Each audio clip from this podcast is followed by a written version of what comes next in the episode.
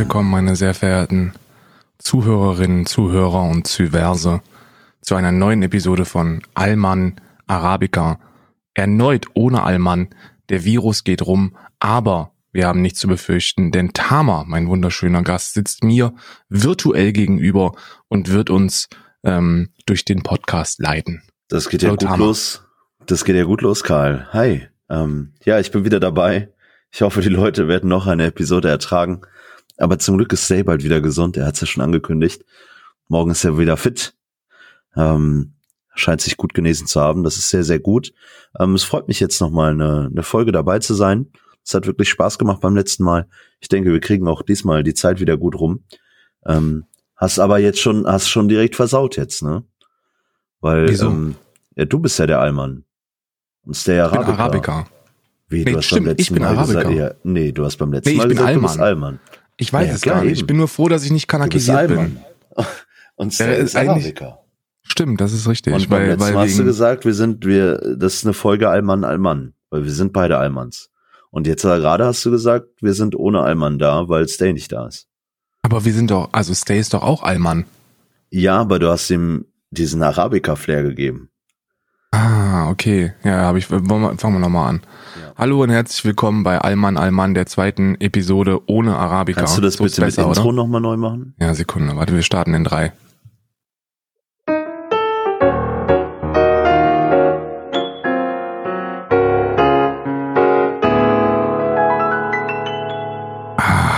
Herzlich willkommen, meine sehr verehrten Zuhörerinnen, Zuhörer und Zuverse, zu einer neuen Episode, einer exklusiven Episode von Allmann, Allmann, der Podcast, ähm, der Podcast-Show ohne Arabica, denn Stay ist immer noch krank. Mir gegenüber virtuell sitzt allerdings eine sensationelle Vertretung. Erneut ist es der wunderschöne, intellektuell ähm, anreizende Tama. Hallo.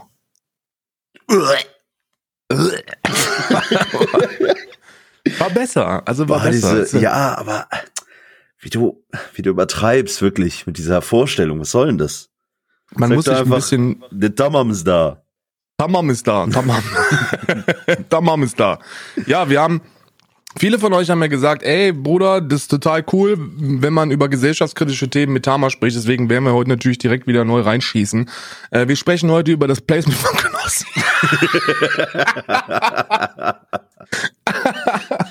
ja, übrigens. Also, übrigens, ich, ähm, hast du das schon gehört? Ich wollte jetzt, nein, lassen wir das. Pass auf, pass auf. Ich möchte, ich möchte betonen, weil wir haben vor zwei Wochen hier in diesem Podcast, ich weiß nicht, ob du es gehört hast, haben Stay und ich eine Prognose abgegeben mit ähm, einer einer Aktion, die die geldtechnisch alle Grenzen sprengen wird, von der wir beide von un unterschiedlichen unabhängigen Quellen gehört haben. Und genau das ist gestern stattgefunden. Also die die Wahrheits äh, die Wahrheitskugel, die Silberkugel wurde gerieben und wir hatten wir hatten wieder erwartend recht. Äh, Jens Knossalla hat ein ähm, hat ein Placement zu Raid Shadow Legends gemacht. Ich möchte das ganz kurz abhaken, indem ich sage, ich finde es sehr gut, dass Jens Knossalla ähm, 1000 Euro seiner sechsstelligen Gage äh, für Corona spendet. Äh, das ist, das ist, das ist fantastisch. Das ist fantastisch. Ich möchte ganz kurz anmerken, dass ich nicht weiß, ob du recht hast mit dem, was du gerade gesagt hast und äh, dass ich nicht über dieses Thema reden möchte. Ja, nee, ich, ob ich recht habe oder nicht, spielt keine Rolle. Wird einfach behauptet. Aber irgendwie vor, also die Zahlen, die wir haben, waren, der spendet wohl ein Wenn Euro pro Download. Ist das Und so, äh, ja. das ist halt, ich glaube, war begrenzt auf 5000 oder so. Du möchte aber jetzt also. nicht lügen. ich glaube, jetzt, es war also, ehrlich, ehrlich, das ist deine Positionierung gerade? Richtig. Meine Positionierung ist, ich finde es gut, dass das circa dass circa äh, 5000 Euro, vielleicht mehr, vielleicht bisschen weniger, ja, seiner, seiner sechsstelligen 20. Summe. Nee, da sind, das, das hätten sie nicht Quellen? bezahlen können. Bitte? Hast du Quellen? Ja, Quellen sind die Leute, die den, die den Stream gesehen haben. Ne? Also ich die Leute, die den auf, Stream ja. gesehen haben. Ich, ich, ich weiß, habe auch nur mitbekommen, dass irgendwas ähm, abgegeben wird. Ähm, äh, an welche Organisation, keine Ahnung. Ich habe ehrlich gesagt von dieser ähm, Twitch-Thematik da rund um Jens Knossalla nicht viel, nicht viel mitgekriegt. Ich, das ist, äh, das ist ein Schnelltest, den hat Knossi entwickelt. Die geht in seine Bosch, eigene Stiftung. Boah, ja, bitte, genau, lass uns darüber reden. Boom, ah. das geht durch die Decke, Bruder. Ja, Mann, ja, Mann. Bosch, Bosch. Wer, wer kennt nicht die Ich guten hab Bosch Aktien gekauft Bohrmaschinen? jetzt. Ich bin, ich bin da, oh Gott, das darfst du nicht sagen, weil ansonsten, ansonsten so. denken sie, oh Thomas, der ist so Ich schlau, keine, der hat nein. Aktien. Ja, wir, haben keine Aktien gekauft. Aber vielleicht, also Bosch auf jeden Fall. Bosch, Bosch, Bosch ist ja ein, ähm, ein, ein äh, eigentlich Autozulieferer. Das ist so die die Haupteinnahmequelle des Unternehmens. Aber wir kennen sie halt von. Ich, ich kenne Bosch von von Bohrmaschinen. Wenn Ist ich an die Bosch denke, Einnahmequelle? Ja, ja, Autozulieferung, glaube ich, ist ist so. Die die machen die machen Autoteile. Das ist so ihr ihr Bread and Butter. Aber zu, zumindest zumindest meine ich das mal so gehört zu haben unter Vorbehalt. Aber ich kenne Bosch von von Bohrmaschinen. Ich glaube auch von Waschmaschinen. Ne? Hm, Bosch ja, ist so eine alles. Bosch ist so eine urdeutsche Marke mit wenn du ein wenn du ein Gerät brauchst, das etwas automatisch ausführt, dann kaufst du es von Bosch oder Miele, weil dann hast du Qualität im Haus. Ja, ich habe so ein Das ist Bosch. ähm, so ein ähm, Bosch-Gerät, das ist äh, Bohrmaschine und Akkuschrauber, zwei in einem. Hm, Mega geil. richtig. Mega gut, auch Bosch mega gute Marke und die haben eine ganz ganz kleine medizinische Abteilung. Also wahrscheinlich ist die größer als als wir uns vorstellen können, aber so im Gesamt ähm, in der Gesamtheit der Firma ist die medizinische Abteilung sehr sehr klein und die haben jetzt einen Schnelltest auf den Markt gebracht und zwar ähm, ich muss jetzt hier frei aus dem Kopf reden, aber wenn ich die Zahlen richtig noch im Kopf habe, die habe ich mir vor einer Stunde durchgelesen, dann dauert das ungefähr zweieinhalb Stunden, bis der Mhm. Test ähm, ähm, ein Ergebnis abgibt. Die Erfolgsrate äh, Rate liegt bei 95 Prozent. Das heißt, äh, äh, der Schnelltest würde die Voraussetzungen und Restriktionen der Weltgesundheitsorganisation erfüllen. Man könne bis zu zehn Tests pro Gerät durchführen und im April, das ist ja in vier, fünf Tagen, ist ja schon April, ja, unabhängig von, abhängig von der Zeit, wann ihr diesen Podcast hört. Wahrscheinlich kann es auch schon April sein und ihr lacht uns jetzt aus, aber der Test soll in Deutschland äh, auf den Markt kommen. In Deutschland, für Deutschland, für deutsche Infizierte und das ist großartig. Das sollte, das, das ist wirklich, wirklich großartig, weil bislang dauert es, ähm, meine ich, 48 Stunden ist das schnellste, was wir derzeit hinbekommen, bis wir ein Testergebnis Mhm. haben. Und 48 Stunden auf zweieinhalb zu reduzieren wäre, wäre bahnbrechend, Super Ähm, krass. Ich frage mich, wie günstig das in der Bekämpfung dieses, äh, dieser Pandemie. wird. Wie, wie, wie teuer das sein wird. Dieser Das spielt, Test. glaube ich, keine Rolle.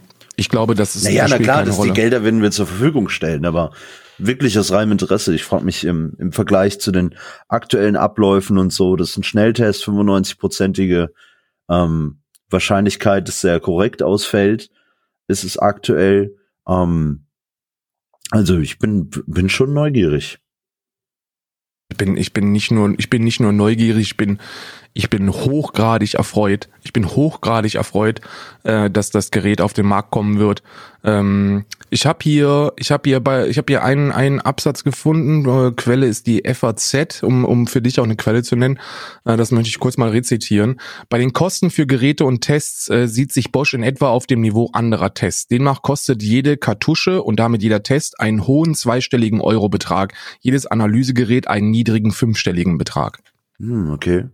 Also ist es nicht exponentiell teurer oder günstiger als andere Ja. vergleichbare Testgeräte der Vergangenheit und aktueller äh, Maßstäbe. Oh, das was, ist was vollkommen okay ist. Also Ja. das ist vollkommen okay. Niedriger zweistelliger Eurobetrag pro Test und dann die Anschaffungskosten werden dann auch nochmal ein paar Millionen verschlingen. Ähm, das ist in Ordnung. Das ist vollkommen in Ordnung. Aber man muss sich mal vorstellen, wenn ich mir vorstelle, dass wir, dass wir derzeit sehr, sehr viele, sehr, sehr viele Menschen zurückweisen müssen und damit eine Ungewissheit bei potenziell Infizierten herumgeht, die auch für die Gesellschaft sehr, sehr belastend ist, weil wenn man sich äh, aktuelle Umfragen anschaut, äh, das sind Online-Umfragen, die gemacht worden sind von einer, von einer Hochschule in Karlsruhe, wenn ich mich nicht alles, ich weiß, ich, wie gesagt, dass ich, derzeit ist es so, ich weiß nicht, wie es bei dir ist, aber ich habe einen fucking Informationsüberfluss. Von allen Seiten äh, hat man quasi in drei Minuten Rhythmus neue Informationen. Deswegen entschuldige ich mich, wenn ich da das ein oder andere vielleicht verwechsle. Aber es war jedenfalls eine Hochschule, die diese Umfragen online gemacht hat. Und da ist wohl eine der, der größten Kritikpunkte äh, ähm, an dieser Pandemie und an der Krisenbewältigung, dass die Leute mit, ähm, mit Symptomen keine Gewissheit kriegen würden. Ja, ähm, da war ein ein ähm, äh, verlinkt war da ein Video von einem von einem ähm, von so einem schnell von so einem Test äh, in Deutschland und da war ein 73-jähriger äh, Mann, 73-jähriger Rentner, der da stand und sagt so, Bruder, ich habe seit einer Woche Fieber, ich huste wie ein Bescheuerter seit, äh, seit ein paar Tagen und ich wurde hier gerade abgewiesen, weil ich nicht zur Risikogruppe gehöre. Hey, hast du nicht gerade gesagt, das war ein Rentner? Ja. Ein 73-jähriger. Das verstehe ich jetzt nicht. Ich habe es auch nicht verstanden, weil wenn das nicht die Risikogruppe ist, was ist denn dann die scheiß Risikogruppe? Hm. Unangenehm Lustig. auf jeden Fall. Jedenfalls ist äh, ja, ja, sehr unangenehm und das zeigt, wie wenig dieser Tests derzeit vorhanden sind und wie viel äh, Selektion da betrieben werden muss, was die, was äh, was den Test angeht. Ich kann ein Update geben zu Isa. Isa ist jetzt äh, drei Tage zu Hause, also äh, war jetzt drei Tage lang zu Hause, weil die gesagt haben, die testen sie nicht und äh, sie soll jetzt erstmal drei Tage Symptome beobachten, ob das schlimmer oder besser wird und abhängig von dieser drei Tage soll sie dann 14 Tage in Quarantäne oder wieder zur Arbeit kommen. Ne? Aber ein Test ist nicht drin. Krass, oder? Das schockiert mich ein bisschen. Ich habe natürlich auch vorbildlich vorgestern, ähm, ich habe vorgestern habe ich mich leicht fiebrig gefühlt. Ja? Ja. Kennst du dieses dieses kalt-warm Gefühl, was man in sich hat? Und ich habe auch äh, ich habe auch einen leichten Husten, aber jetzt nicht schlimm. Also ich bin mir geht's mir geht's tipptopp in Ordnung. Aber ähm, äh, vorbildlich, äh, wie ich bin, habe ich natürlich sofort angerufen, habe einen Arzt konsultiert telefonisch und habe äh, über meine Symptome berichtet. Und äh, er sagte, ja, bleib mit dem Arsch zu Hause. Das war original so, nicht so nach dem Motto, ja, komm, komm, wir testen das oder sonst irgendwas, sondern es ist halt keine Chance, dass ich in irgendeiner Ja. Form einen Test Aber hat er würde. deine- Bleib halt mit dem Arsch zu Hause. Hat er deine Daten angefragt? Ja, hat er. Hm. Hat er Anschrift, Geburtsdatum ähm, und äh, Geburtsname. Alles angefragt, alles dokumentiert, aufgenommen. Ähm, Das ist also ich Wichtige. gehe, ich gehe davon aus, dass das, äh, dass da äh, intern Listen geführt werden ähm, von von Personen, die äh, Ärzte konsultiert haben. Ne? Musste Isa da was angeben? Irgendwie Isa hat halt na- na- aus dem. Haushalt und so weiter? Ja, Ja, ja.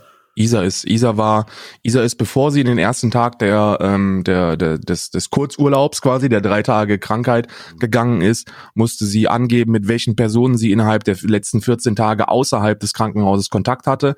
Äh, dann musste sie ihre komplette, ihren kompletten Stammbaum quasi aufschreiben mit allen derzeit ähm, äh, im Umkreis lebenden äh, Familienangehörigen, was glücklicherweise nicht viele sind, und äh, ähm, dann noch alle, Konta alle Kontaktpersonen ähm, mit denen sie erwiesenermaßen gesellschaftlich äh, in Verbindung war. Ja, Das wurde alles dokumentiert, bevor sie dann äh, drei Tage los ist. ja, ja. das ist gut. Bei mir wurde das nicht gemacht, also ich wurde nicht gefragt, mit wem ich so abhänge, aber das war ja auch nur ein Telefonat, ne? Ja. Wichtig ist, dass sie deine Daten haben. Ja, Schnelltest. Schnelltest, Schnelltest, Schnelltest. Sehr, sehr schön. Sprechen wir jetzt über ein Thema, was, glaube ich, sehr, sehr lange dauern wird. Ähm, es es äh, handelt immer noch, also es ist natürlich Corona, aber derzeit wird eine sehr, sehr interessante und für mich auch sehr herausfordernde, äh, herausfordernde, herausfordernde, herausfordernde Diskussion geführt. Und zwar stellen wir, stellen wir Geld über Leben oder sollten wir Leben über Geld stellen? Das ist aber Ähm, jetzt ist eine heikle Thematik, ne? ist Also ist eine sehr sehr, heikle Thematik. heikle Thematik. Ja, aber das, Bruder, wenn wir davon ausgehen, dass du am Sonntag äh, nicht mehr in diesem Podcast bist, kannst du jetzt alles rauslassen, Mann. Ähm, ich finde das, ich finde das eine super, also, super interessante also ich soll die. Rolle Geld einnehmen, ja. Nee, ich würde, ich also ich, Bruder, ich bin, ich bin, ich bin gewillt, da beide Seiten zu betrachten. Ich werde da keine Position beste ähm, äh, einnehmen, weil ich kein Experte bin. Ich möchte einfach nur über das Für und Wider sprechen. Gib mal, Da eine, gib mal halt- eine das Einleitung. ist- Ja, du musst dir die Frage, also wir brechen aktuell den gesamten Alltag Millionen, Millionen von von Millionen Menschen runter. Ja, es wird alles auf ein Minimum ähm, zurückgesetzt und das nagt an Unternehmen, das nagt an Einzelunternehmer, Kleinunternehmer, mittelständige Unternehmer und an Großunternehmern. Ähm, die Wirtschaft bricht zusammen und es ist eine Frage der Zeit, wie lang man das aufrechterhalten kann, wie lang man mit wie viel Schulden die Regierung das auffangen kann, ähm, wie sich das auf die Weltwirtschaft auswirkt. Ich meine, Deutschland steht ganz gut da, kann sich vermutlich ja fangen, damit umgehen mit diesen Herausforderungen. Andere Länder, das wird schwieriger. Die USA hat ganz offen die Frage gestellt, ähm, gehen wir zurück zum Alltag. Ähm, da war ein Vizegovernor aus Texas, der gesagt hat, hey, ähm, wir, wir sollten, wir, wir können unsere Wirtschaft nicht aufs Spiel setzen. Und wir müssen an unsere Enkelkinder denken. Und ähm, ich bin bereit, also diese Person, er wäre bereit dafür zu sterben, damit die Enkelkinder eben eine, eine ordentliche, saubere Wirtschaft vorfinden, die funktioniert und nicht immer noch die Folgen tragen muss dieser aktuellen Pandemie. Denn man kann sich die Frage stellen, wie lang wir oder wie lange unsere Wirtschaft damit zu kämpfen hat, wenn sich das aktuelle Szenario, nehmen wir es einfach mal an, noch ein halbes Jahr ziehen würde. Oder vielleicht sogar ein ganzes Jahr lang ziehen würde. Wie gehen wir damit um? Wie, wie kann man das aushalten? Wovon bezahlt man die Dinge noch, die man hat? Ähm, aktuell reden wir immer von Wochen. Wir reden, wir sagen die ganze Zeit bis Ostern. Und jetzt hat auch unser Gesundheitsminister gesagt, hey, ähm, wir brauchen einen Plan aus dieser aktuellen Situation heraus. Und ohne ein Gegenmittel bedeutet das Ansteckungen. Und Ansteckungen sind eine Belastung fürs Gesundheitssystem, sind eine Belastung für die Krankenhäuser. Und bedeutet auch, dass man Leute weniger behandeln kann. Gerade mhm. ältere Menschen. Es sind auch junge Menschen, die betroffen sind. Das ist eben auch so ein Punkt, ne? Es gibt ja die ein oder andere Erkrankung, die immer mal wieder jetzt ins Spiel gebracht wird, die auch durchaus jüngere Menschen haben, die dadurch deutlich anfälliger Asthma für schwerwiegende Symptome ähm, von Corona sind. Und das ist da, ja, jetzt stellt man sich die Frage, stecken wir einfach jeden an und gucken, wer überlebt? und äh, gehen einfach ganz normal unserem Alltag nach oder ähm, fahren wir so weiter, wie wir aktuell weiterfahren? Das, äh, da haben wir ja, da haben wir ja glücklicherweise haben wir da ähm, ehemals europäische Mitgliedstaaten, die da Vorreiter sind, was diese Entscheidung angeht. Und zwar können wir da nach äh, Großbritannien gucken, denn Boris Johnson hat ja gesagt, er hat ja vorher mit so einer mit so einer Strategie der Schwarmimmunität gearbeitet. Das heißt, er hatte äh, initial geplant 1,5 Millionen Risikopatienten, also ältere Menschen mhm. und vorbelastete, äh, schwer erkrankte, also schwer Lungenerkrankte ähm, ähm, Engländer einzusperren, also unter Quarantäne zu setzen und den Rest laufen zu lassen. Nur aufgrund von extremen öffentlichen Druck hat er sich dann dazu entschlossen, das Ganze dann wieder sofort zu verwerfen und dann doch einen Lockdown zu machen, also Großbritannien unter Quarantäne zu setzen mit ähnlichen Restriktionen wie beispielsweise in der Bundesrepublik Deutschland. Jetzt ist es so, dass Bristol, die, die Universität in Bristol, errechnet hat, dass bei einem Rückgang der Wirtschaftskraft um 6,4 Prozent, was derzeit so die Prognosen sind in Großbritannien, mehr Tote durch die verursachte wirtschaftliche Rezession entstehen würden, als potenziell durch diesen äh, Coronavirus. Das ist super interessant, wenn man sich das anschaut, denn, und jetzt kommt, jetzt kommt der Kicker der BRD, ähm, die, das IFO-Institut, das ja verantwortlich ist für die BIP-Berechnung und die Prognosen, errechnet derzeit zwischen 7 und 20 Prozent Rückgang in der BRD. Also 6,20 Prozent. 7 bis 20. Ach so. 7, 7 bis 20. Man weiß es ja nicht. Die Prognosen sind super vage, weil man nicht weiß, wie lange das Ganze anhalten wird. Man rechnet da mit einer relativ großen Spanne, die absolut nicht wissenschaftlich ist, weil normalerweise je geringer die Spanne, äh, Spanne mit der man arbeitet bei so einer Prognose, desto besser. Ja, also die Wahrscheinlichkeitsspanne. Ganz einfache Stochastik, ne, Würfelwurf. Hm. Ähm, und äh, da, da äh, geht man, geht man in Großbritannien davon aus, dass es 6,4 Prozent sein werden innerhalb dieser Studie in Bristol.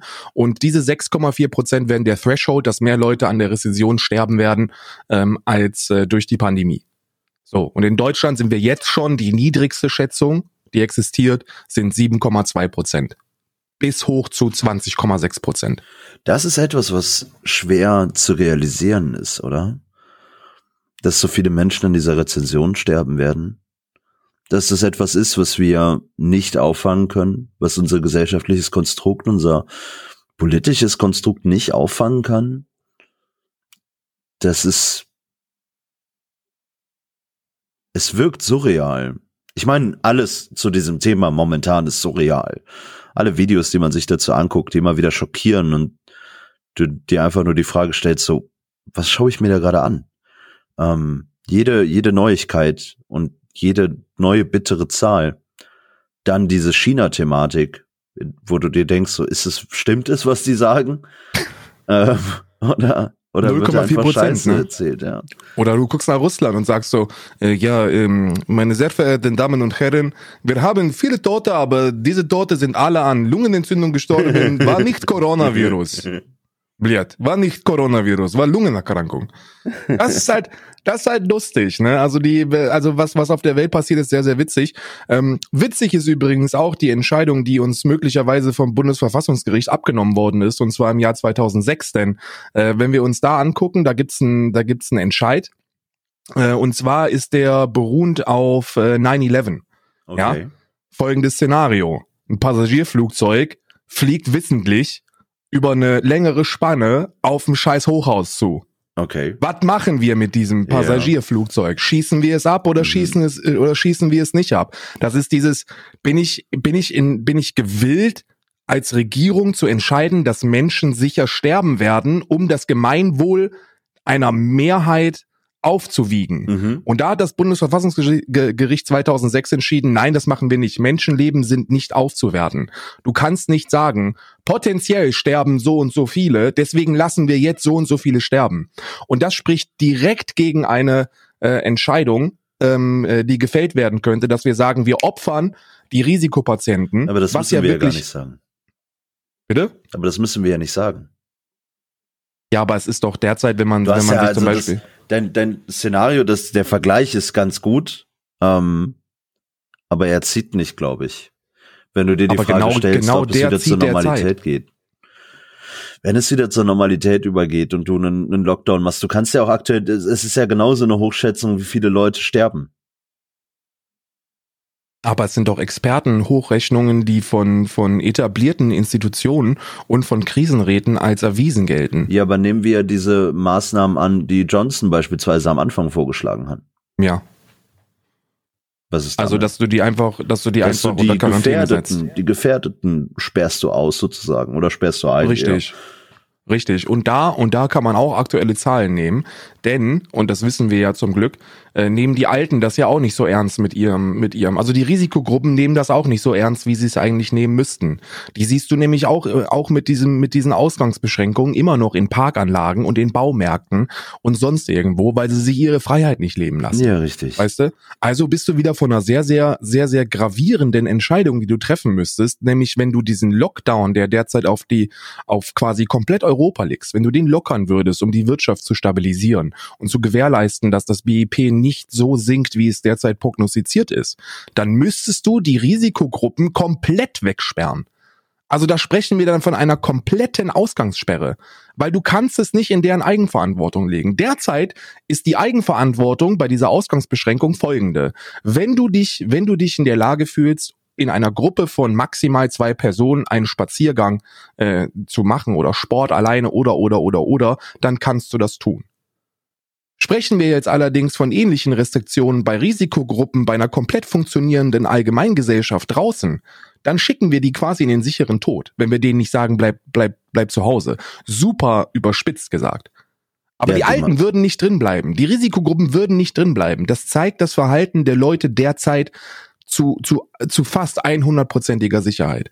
Das heißt, die Entscheidung, die du in einem Johnson-Szenario treffen müsstest, wäre, wenn ich den Rest der Gesellschaft auf die Straße schicke, um Herdenimmunität ähm, äh, herbeizuführen, also alle infizieren sich möglichst schnell, die gesunden und weniger risikobelasteten Leute würden dadurch eine Immunität äh, entwickeln.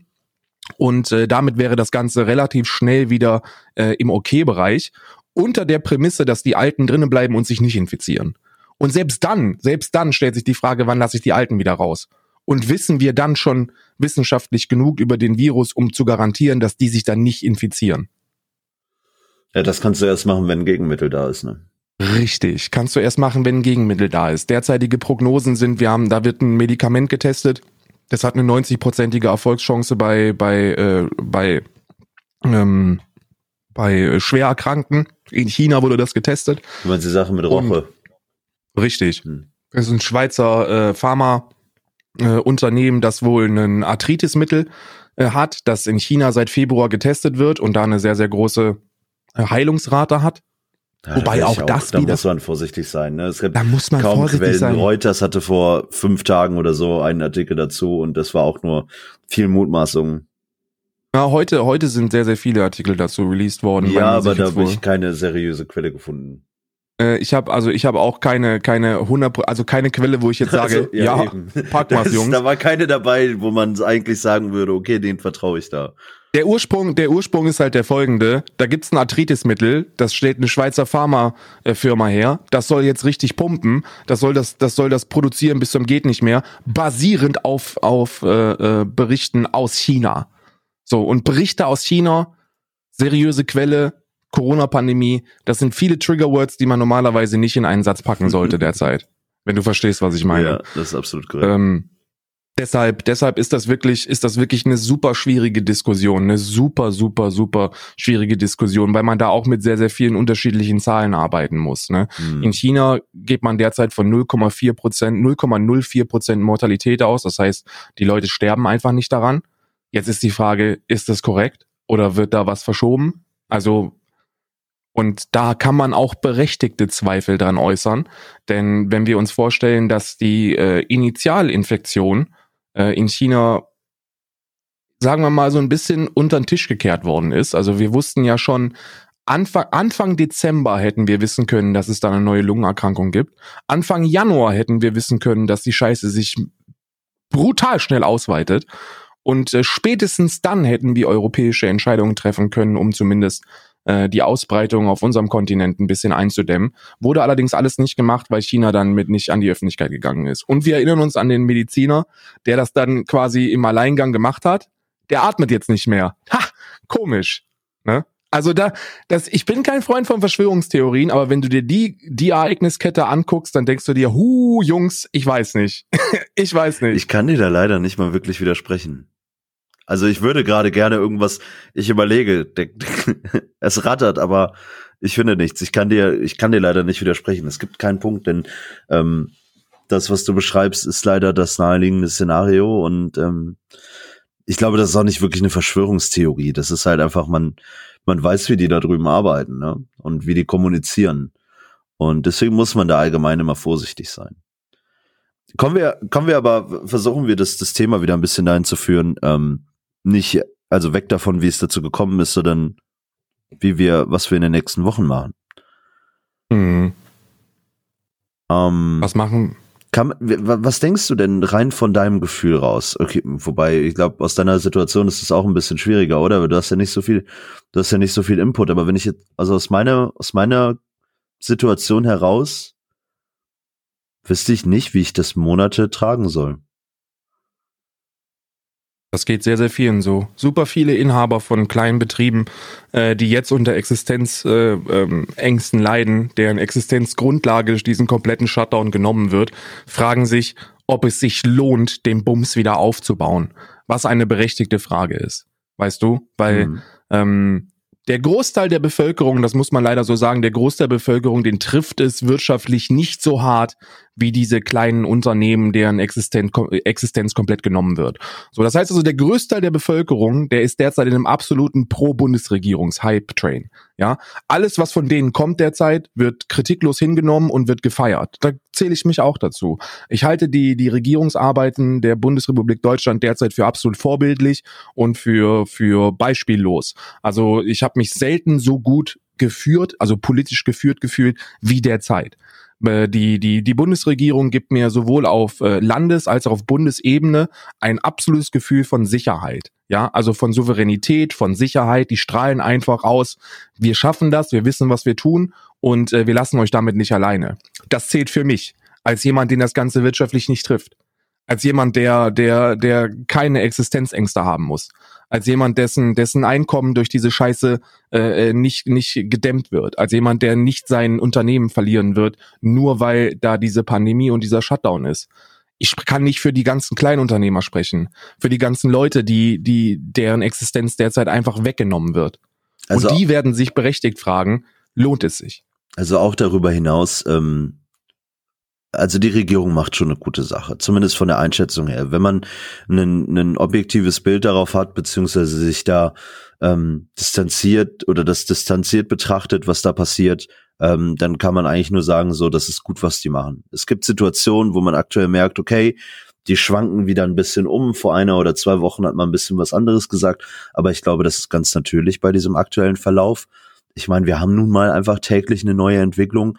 Man kann immer ein bisschen vorausschauen, aber das, es wird einfach schwierig abzuwägen. Und manchmal, wenn eine Situation dann tatsächlich da ist, kickt es einfach ein bisschen mehr, in welche Richtung man jetzt gerade tendiert, wie man sich entscheidet. Ähm, wir haben, wenn wir so weitermachen, ähm, in den kommenden drei Monaten bei dieser, bei dieser Schließung, bei dieser, bei diesem Shutdown, kann man eigentlich fast schon sagen, ähm, sollen es 500 bis 800 Millionen, äh, Milliarden Euro sein, die, die wir verlieren, die die deutschen Haushalte verlieren. Jetzt haben wir ein Hilfspaket von 1, 150 Milliarden abgeschickt. So, wie, wie, ich meine, man muss sich das nur vor Augen halten. Wir haben ein Hilfspaket, 150 Milliarden was wir aber bei in den nächsten drei Monaten verlieren, sind, sind 500 bis 800. Richtig. Das heißt also derzeit, und das fordern eigentlich auch alle Ökonomen, die, die ernst zu nehmen sind, was jetzt essentiell wichtig ist, ist eine gute Exit-Strategie. Die Leute müssen wissen, wo es hingeht dieser, dieser Shutdown, dieser Lockdown, diese, diese Gegenmaßnahmen gegen die Ausbreitung, flatten the curve, wie man so schön sagt dieser Tage, mhm. das ist alles super. Damit sind alle d'accord. Das, das feiern alle. Aber jetzt heißt es, wir können das ja nicht ewig so weiterlaufen lassen. Wir müssen uns jetzt im besten Fall schon darüber Gedanken machen, nach einer Woche, wo das, wo das komplette System stillsteht. Was dumm eigentlich ist, oder? Ich ja. meine, man merkt, wie, wie, wie, wie schnell wir gerade schalten und wie schnell die Sorge kickt. Wir, wir sind ja noch nicht mal in der Inkubationszeit rum. Ja, aber da, da, das spielt ja keine Rolle. Ob wir, ob, ob die, ob die Leute wollen Entscheidungen, die Leute brauchen Direktive. Mhm. Und ich glaube, das haben wir in der, in der Initialbekämpfung dieser, dieser Pandemie sehr, sehr gut gelöst.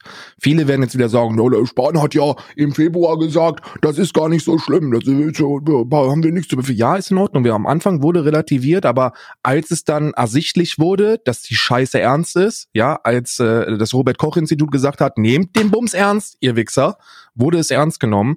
Und äh, ich, ich denke, ich denke, wir, wir haben ähm, die ersten Schritte sehr, sehr vorbildlich als Bundesrepublik gelöst auf politischer Ebene. Aber jetzt ist es umso wichtiger, den Leuten in der Zeit, wo sie sehr viel Zeit haben, und ähm, wir alle wissen, Existenzängste kicken dann rein, wenn du viel Zeit hast nachzudenken. Das ist so, das ist so dieses, je mehr Zeit der Mensch zur Verfügung hat, desto mehr macht er sich Gedanken um die Dinge, die kommen könnten und malt sich irgendwelche Horrorszenarien aus und denkt sich, wie, wie, wie kann ich das machen? Was, was passiert im April? Was mache ich im Mai? Oh mein Gott, im Juni, da weiß ich überhaupt gar nicht mehr, was ich machen soll, weil wenn man von Rücklagen spricht, dann sind die meisten Kleinunternehmer so, dass sie sagen, ja, so drei, vier Monate würden vielleicht gehen, wenn ich meinen Lebensstandard runterfahre, aber ab dann wird es schon sehr, sehr schwer, die Miete überhaupt bezahlen zu können. Das sind Zahlen, die, die auf dem Scheißmarkt sind. Das ist, das ist, das ist einfach so. Man kann nicht davon ausgehen, dass jedes Unternehmen auf diesem Planeten die 70-30 Rücklagenstrategie fährt, die eigentlich wirtschaftlich empfohlen ist, ja. Auch wenn man eine 70-30 Rücklagenstrategie fällt, kann man immer wieder in Situationen sein, wo es einfach herausfordernd ist. Also das Absolut eine, der, man, man kann, du kannst noch so vorbildlich handeln, ähm, es muss, es passiert eine Sache, die aus dem Rahmen fällt, ähm, die nicht in deiner Hand liegt und zack, dreht sich die Welt so. Das ist ist ja gerade ähm, bei kleinen Unternehmern, gerade bei kleinen Unternehmen, die mit äh, wenig wenig Kunden arbeiten, ja, ist es ist es so, dass diese komplette Rücklagenstrategie über Jahre ordnungsgemäß geführt werden kann, wenn dann eine kleine äh, Durstschwelle auf der Gegenseite kommt bei einem Hauptkunden, der dann mal nicht bezahlt oder mal über einen längeren Zeitraum nicht bezahlen kann, dann sind die Rücklagen wieder weg. Eben. Weißt du, das ist das und ist, dann das, sogar das, selbst, wenn du das einhältst, da musst du ja immer darauf achten, da sagt richtig. man ja, dass du dir, dass du dir nicht mehr als 40 Prozent Abhängigkeit von einem Kunden zusichern sollst. Aber das kannst du ja auch unabhängig davon aufgeteilt haben, wenn diese einzelnen Kunden miteinander zusammenhängen, gegebenenfalls, oder mehrere Branchen, in denen du arbeitest, kollabieren, dann Zumal diese Zahlen ja auch immer sehr, sehr schön in der Theorie aussehen. Ne? So eine 70-30 Rücklagenstrategie kann eigentlich jeder unabhängig von seiner Kundenanzahl fahren. Ne? Das kann man machen. Die, die gilt ja auch, ähm, die gilt ja auch für jeden Arbeitnehmer. Also das ist Richtig. ja ganz normal, das ist ja. Richtig, richtig, richtig. Aber, und das darf man nicht vergessen, diese 40% Abhängigkeit von einem Kunden, die liegen in den meisten Fällen und je nach Branche auch nicht in deinem Ermessen. Also das ist so, da kannst du dich noch so hart vor deine Bücher setzen und sagen, aber ich brauche jetzt noch Kunden. und ich brauche jetzt, wenn die nicht da sind, sind die nicht da, weißt du? Und dann arbeitest du mit dem, mit dem du arbeiten kannst. Und dann stehst du in vielen Fällen ähm, ähm, bei der Entscheidung, ist es jetzt noch wirtschaftlich, dieses Gewerbe so, wie es ist, weiterzuführen oder stampfe ich es ein? Und wenn ich es einstampfe, habe ich Alternativen. Und das sind alles Gedanken, über die man sich über einen sehr langen Zeitraum Gedanken machen muss als Unternehmer und in den allermeisten Fällen die Entscheidung triffst, nein, ich mache es nicht, ich versuche es noch ähm, äh, weiterzuführen und dann kickt so eine Scheiße rein und dann bist du halt am Arsch. Und das trifft sehr, sehr viele Leute. Das trifft, das, das, das trifft nicht nur Einzelunternehmer, das trifft Kleingewerbe, das, das trifft äh, kleinere Unternehmen, das, das, das trifft Branchen unabhängig eine, eine, eine nicht zu ignorierende Anzahl von Menschen und Existenzen in der Bundesrepublik. Und genau für die ist es jetzt super wichtig, dass wir eine, eine Exit-Strategie bekommen, die nachvollziehbar ist und die den Leuten die Ängste nimmt. Weil wenn wir eins wissen aus der Vergangenheit, wir haben noch nie mit so einer Pandemie kämpfen müssen in der westlichen Welt. Das sagen, das, also haben wir noch nicht. Das ist, das ist komplett beispiellos. Aber womit wir schon gearbeitet haben, sind Wirtschaftskrisen. Da gibt mhm. es genug äh, Vergleichswerte. Wir können nach 98 gucken, wir gucken uns 2008 an. Das sind alles, das sind alles äh, weltpolitische Finanzmarkt äh, ähm, ähm, Dinge, die dort passiert sind, die zu Rezession hätten führen können. Und da wissen wir ganz genau, wenn wir keine Aufklärung betreiben und mit Aufklärung meine ich, wenn wir den Leuten keine Perspektive bieten, dann verfallen sie in Panik und Panik führt dazu, dass die ganze Scheiße noch schlimmer wird. Jens Spahn hat sich ja schon positioniert, ne? Hat er gesagt, bis Ostern soll ein Paket stehen, beziehungsweise soll ein Plan stehen, ähm, wie wir da raus können. Ich glaube, ich glaube, Spahn hat derzeit, ich glaube, Spahn hat derzeit andere Probleme, als sich um eine Exit-Strategie zu kümmern. Der hat das zwar vielleicht gesagt, ne, aber der ist immer noch Gesundheitsminister. Der sitzt derzeit, der sitzt derzeit, glaube ich, 19 Stunden lang am Telefon und Wirtschaft ist so ziemlich das kleinste Problem. Altmaier Ja, aber muss, beides äh, geht ja mit einher. Handeln. Beides geht ja mit einher. Das er ist ja, es. wenn er, er, er kann es fordern, er muss es einleiten, denn am Ende muss das Gesundheitssystem das bewältigen können, ne? Nehmen wir jetzt mal an, wir fahren wieder zur Normalität über. Richtig, und wir kicken einfach recht. rein, weil dann, dann beginnt eine Überlastung. Und zwar eine da extreme. Und dann geht's auch darum, ob du auf dem Weg zur Arbeit auf der Autobahn fährst und selbst wenn du deine 120 Stundenkilometer einhältst, du einen Unfall baust und dann gucken musst, dass du im Krankenhaus behandelt werden kannst, denn das Krankenhaus wird definitiv überfüllt sein. Absolut. Alle. Absolut. Das muss man ja auch bedenken, denn ähm, kommen wir wieder Leben oder Geld. Ähm, wenn wir zur Normalität übergehen und wir sagen, okay, wir knallen halt rein, so. Die Leute, die, die wegbrechen, die brechen weg, denen wird ja trotzdem eine Behandlung zugesichert. Die müssen ja trotzdem irgendwie beatmet werden, die kriegen Betten, die werden, die werden Sachen belegen. Und dann kommt auf einmal jemand mit einem Unfall. Dann hat auf einmal der, der Dachdecker Willi einen Arbeitsunfall und bricht sich seine Beine und ist dann im Krankenhaus. Mhm. Wobei man da ja nicht vergessen darf, dass mit den Zahlen, mit denen gearbeitet wird, da ist ja dieser Puffer mit drin. Das heißt also, wir, wir haben in der ähm, äh, Bewältigung dieser Pandemie 50 Prozent der Intensivbetten für Corona-Patienten ähm, eingeplant. Ja. Das bedeutet, 14.400 Betten äh, stehen immer noch ähm, äh, Notf Notfällen zur Verfügung. Ne? Man hat die, man hat die Operationen so weit runtergefahren, dass man keine unnötigen Operationen mehr macht. Das heißt, nur noch Notfalloperationen werden überhaupt getätigt. Wenn die Oma jetzt eine neue Hüfte braucht, weißt du, dann muss die Oma halt noch ein paar Monate mit der alten Hüfte rumstolpern, weißt du? Das ist immer noch besser, als wenn sie umfällt und nicht mehr atmen kann. Das sind nun mal, das sind, das sind, das sind Zahlen, mit denen gearbeitet wird und ich, und mit, aus der Perspektive habe ich es noch nicht gesehen, weil da hast du vollkommen recht. Wenn wir, wenn wir eine Exit-Strategie entwickeln, die zeitnah kicken soll, dann ist Spahn jemand, der sich definitiv mit der Scheiße beschäftigen muss, weil der muss das Ganze tragen, Alter. Ja. Weißt du, der muss es tragen. Ähm, ich find's sehr, sehr interessant, nach Amerika zu gucken, weil in Amerika merkt man, wie inkompetente Regierungen äh, derzeit quasi im Stundentakt ihre Meinung ändern.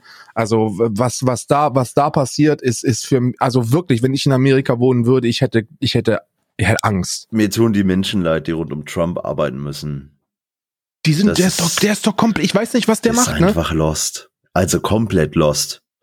Ähm, das Ding ist, Amerika fährt ja mehr oder weniger eigentlich gerade die Geldstrategie, ohne es bewusst auszusprechen. Ich meine, sie sagen sie, ja, es gibt einen Lockdown, ja, Leute sollen zu Hause bleiben, ähm, aber in, in vielen Teilen des Landes, auch Teile, die man einfach nicht so zurückverfolgen kann oder auf die man nicht so viel Einfluss hat, ähm, da läuft der Alltagsbetrieb halt doch schon ziemlich normal weiter. Das ist, es ist ein bisschen reduzierter, aber es läuft.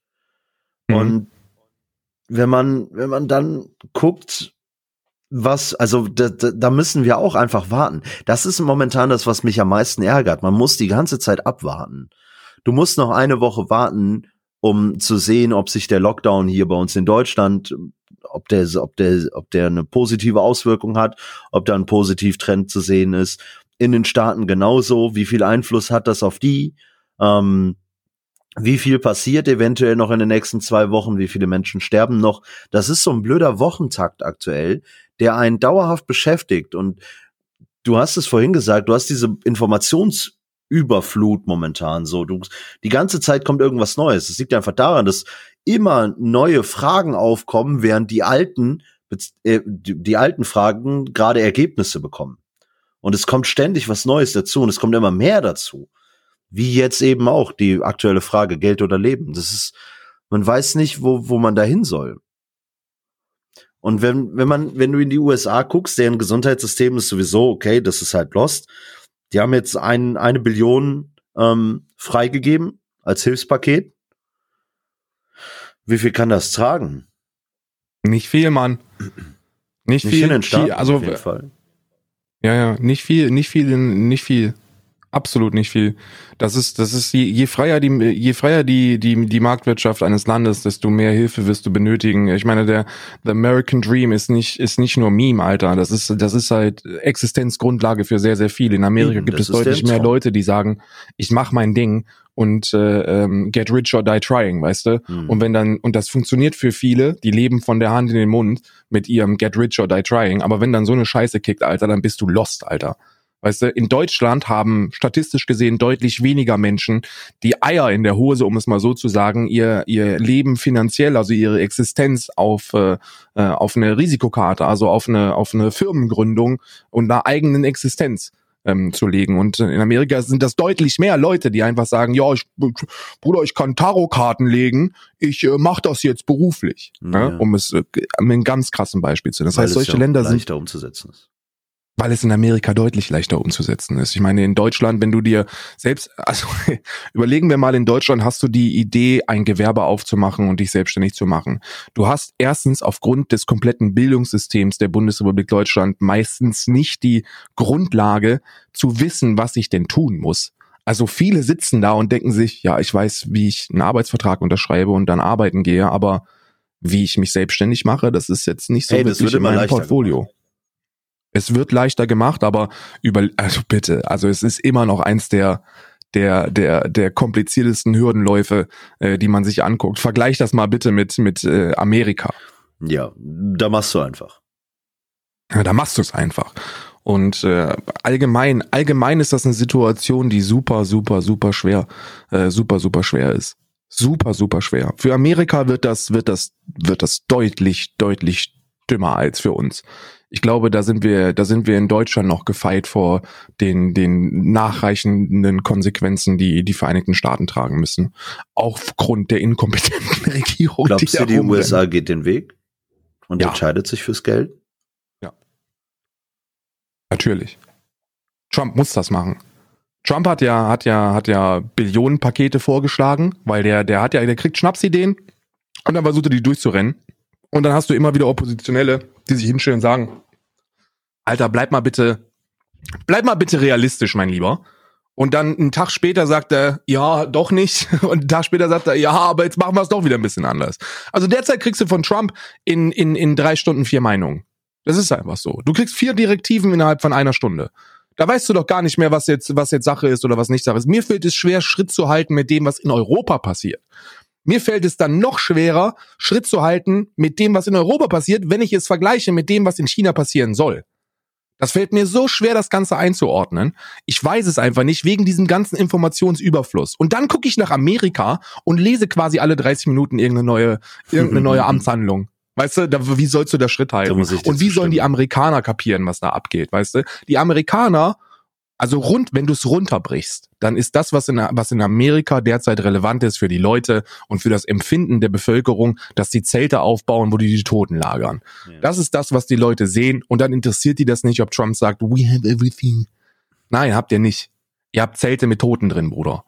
Apropos Tote, äh, wir haben jetzt mit Spanien äh, das nächste europäische Land, das mehr Tote verzeichnet als China. Eben gerade, Ist ja- es ist 3434 Menschen. Ich weiß nicht, was ich China zu diesem Thema noch 3000 sagen soll. Ehrlich gesagt, ich weiß es nicht. Karl, ich weiß es nicht.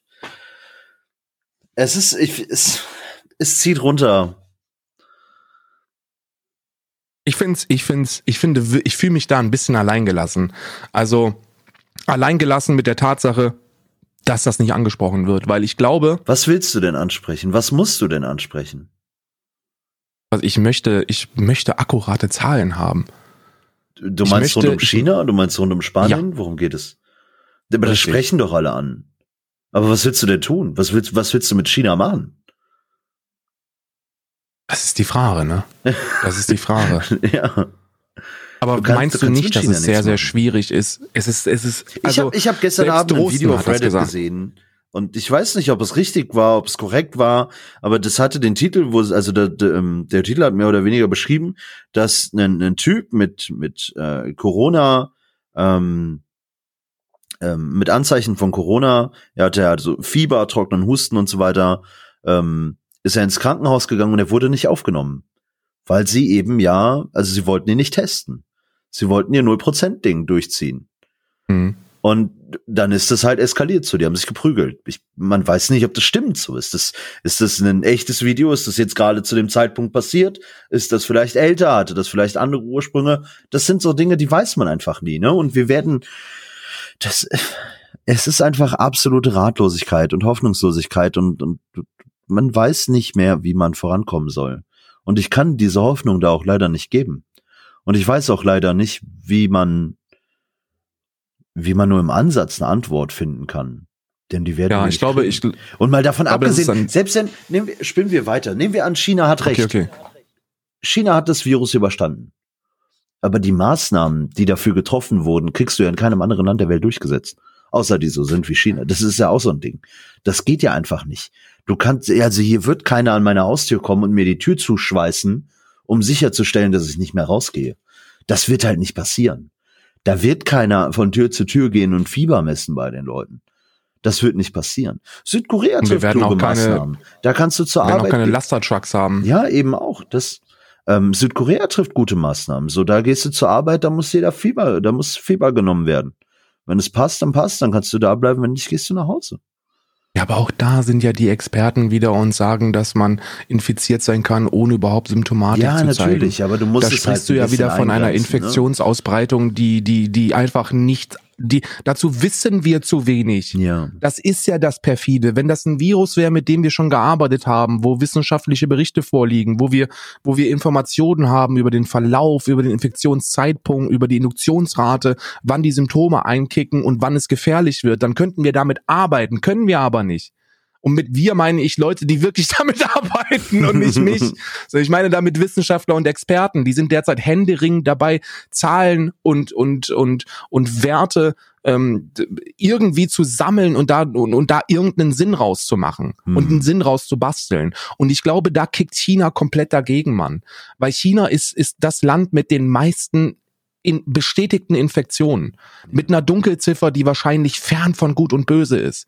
Und diese Zahlen braucht die Weltwissenschaft, um, um das Ganze global eindämmen zu können, um damit arbeiten zu können. Wie wollen wir denn irgendwelche Prognosen machen? Das hört man ja derzeit von allen Ecken und Enden. Die Leute fragen, ja, gib doch mal eine Prognose ab. Gib doch mal eine Prognose. Sag du doch mal, wie das hier weitergeht. Gib doch, sag, sag doch mal eine Exit-Strategie. Woher sollen wir das wissen, wenn wir keine Zahlen haben? Wie sollen wir, wie, wie soll eine, wie soll die fähigste Regierung auf diesem Planeten eine Exit-Strategie entwickeln für etwas, wo wir nicht wissen, wie es anfängt und wie es endet? Hm. Verstehst du, was ich meine? Ja, absolut. Und wenn ich wem vertrauen kann, dann ist es aktuell, dann sind es nun mal unsere Experten.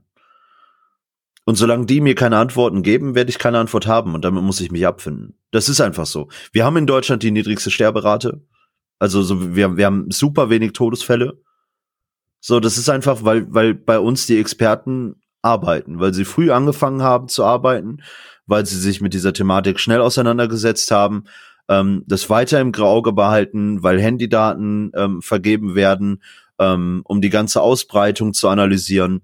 Es ist einfach eine, eine hervorragende Synergie, wie diese Ministerien dort und die Institutionen zusammenarbeiten. Und das ist, ob das in anderen Ländern so ist oder wie das in anderen Ländern letztlich ist, so, wir, wir neigen sowieso dazu, ständig das Vorbild bei anderen zu suchen, anstatt einfach zu akzeptieren, dass wir vielleicht mal irgendwas echt ganz gut machen.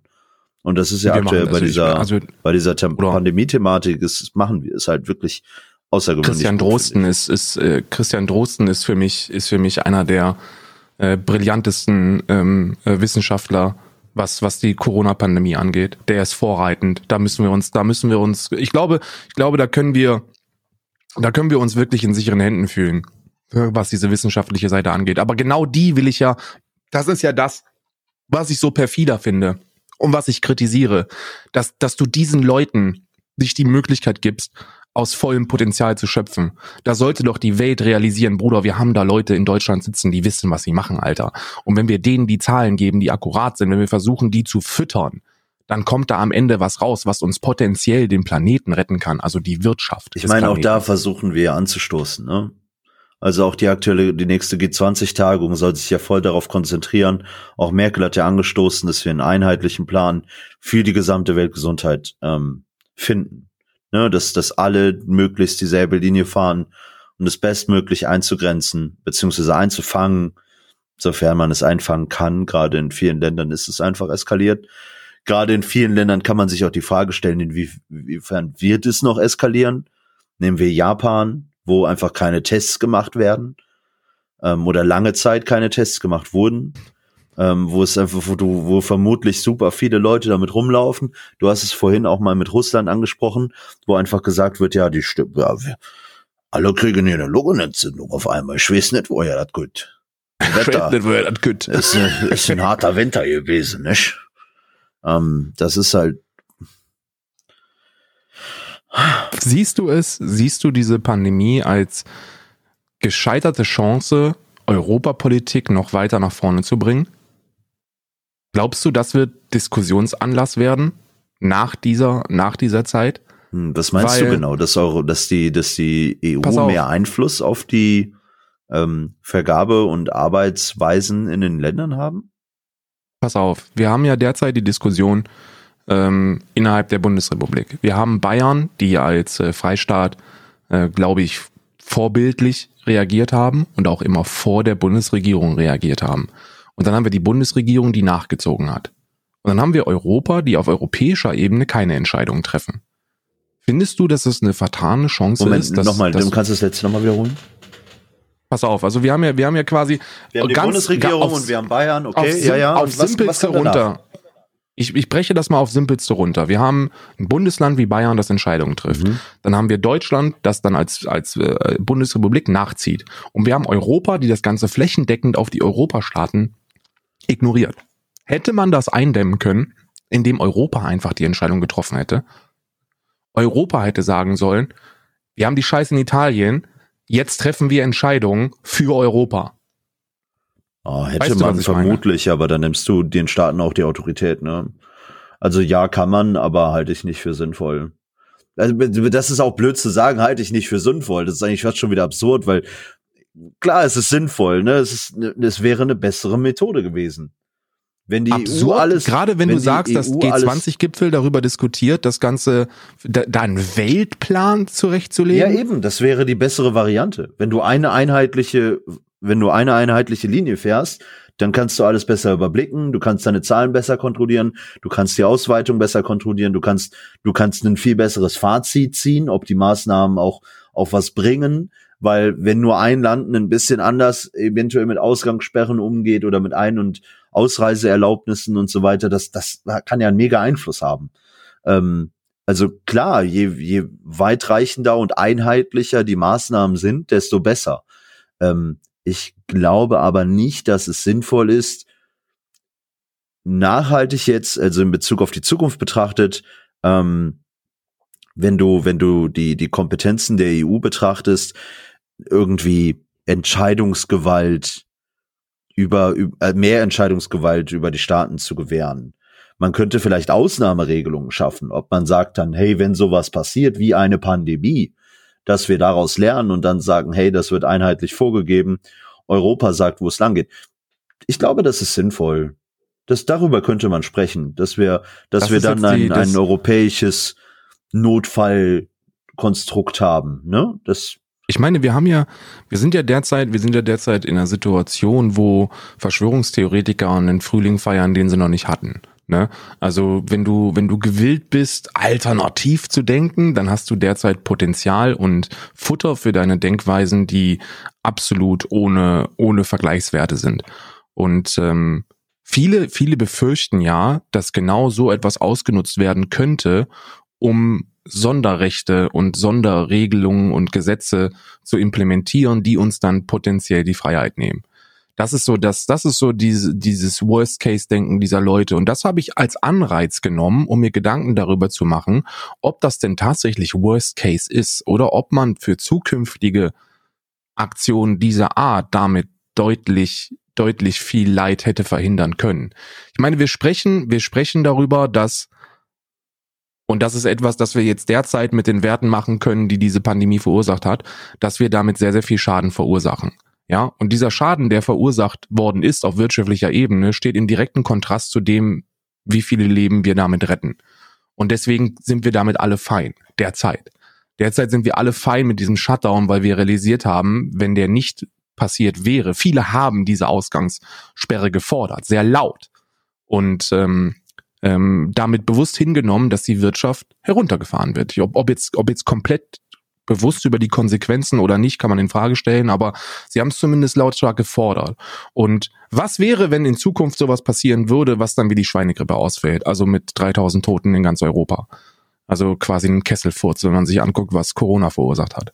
Und dann hätten wir Europa das agiert und sagt, okay, wir machen jetzt alles zu, weil wir hier eine Gefahr sehen, ähnlich äh, wie zu Zeiten von Corona. Und dann passiert nichts. Sind wir dann als Gesellschaft stark genug zu sagen, okay, das haben wir gemacht, um zu verhindern, dass es nochmal passiert, oder aber gehen wir dann auf die Barrikaden? Ich glaube, deswegen ist es sinnvoll, Kompetenzen auf viele Schultern aufzuteilen, ne? Es ist halt, ja, je, je mehr Macht du der EU gibst oder du, du eine ne, ne Weltgesundheitsstruktur da einführ, äh, einführst, die, die über alle entscheiden kann und Maßnahmen treffen kann, die sich alle zu halten haben, ähm, ich, ich glaube nicht, dass es gut ist. Unser, unser Denken, also mein, mein Denken, mein, mein, wie ich aufgewachsen bin, sagt mir, dass das nicht der richtige Weg sein kann. Ich bin gerne dafür bereit, Dinge zu opfern für Sicherheit und Stabilität. Ähm, ich bin auch jemand, der sagt, wenn wir, ähm, wenn räumen einer Regierung ein, mehr Daten zu kontrollieren, mehr genauer hinzuschauen, wie sich jemand verhält, was er tut, ähm, wenn es, wenn es einen begründeten Verdacht gibt. Ähm, nichtsdestotrotz, wenn das ein Sprungbrett sein kann, uns oder Europa runterzufahren, nur weil es, nur weil irgendjemand dann sagt, so, hey, hier könnte jetzt gerade sowas ausbrechen wie in Corona, das ist halt einfach too much. Das ist definitiv too much. Das will ich nicht. Das kann ich, damit kann ich mich nicht arrangieren. Das darf auch nicht sein. Denn das du sprichst dann auf diese Kompetenzverteilung, dass du ihm sagst, je mehr Kompetenzen äh, einheitlich der Meinung sind, dass eine bestimmte Direktive korrekt ist, desto sicherer kannst du dir mit der Entscheidung sein, die getroffen worden ist. Also genau. du sprichst darauf an, Deutschland hat diese Ausgangsbeschränkung bundesweit beschlossen, aufgrund der äh, Kompetenzberichte, die von diversen unabhängigen Quellen gekommen ja, sind, von Erfahrungswerten, die, die wir in Europa erlebt haben. Genau, und die Maßnahme, die Deutschland getroffen hat, hat sie auch in Bezug auf die hat sie einfach, du hast, du hast ja eben selber gesagt, Bayern hat immer das vorgemacht, ne, und hat es auch gravierender gemacht in allen Bereichen. Aber das ist ja auch in Ordnung. So, Bayern muss halt wieder den Bund abwägen. Und das ganze Land ist nun mal halt am Ende ein bisschen größer und hat deutlich mehr Einfluss als nur der Freistaat Bayern. Und jetzt gehst du hin und machst das mit ganz Europa. Du hast ja nur noch mehr Einfluss. Und wenn du so eine Entscheidung triffst, dann hat sie halt viel, viel größere Konsequenzen, als wenn du das eben in einem einzelnen Bundesland machst. Richtig. Und das ist, ich, das ich, ist, das ich, bin der, ich bin derselben Meinung.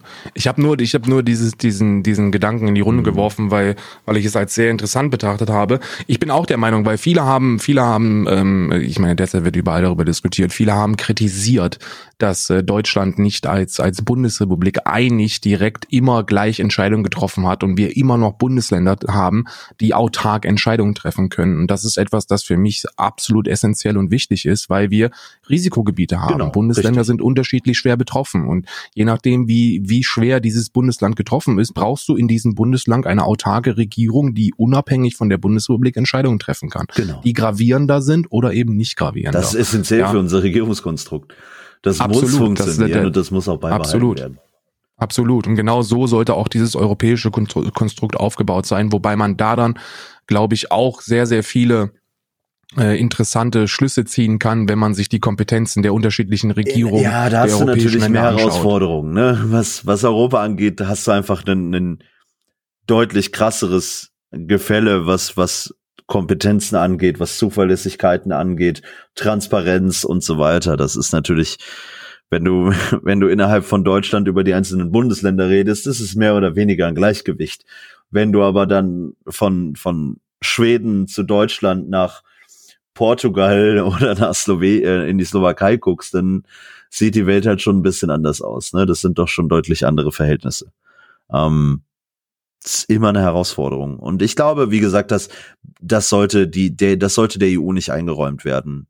Und da sollte man auch nicht drüber reden.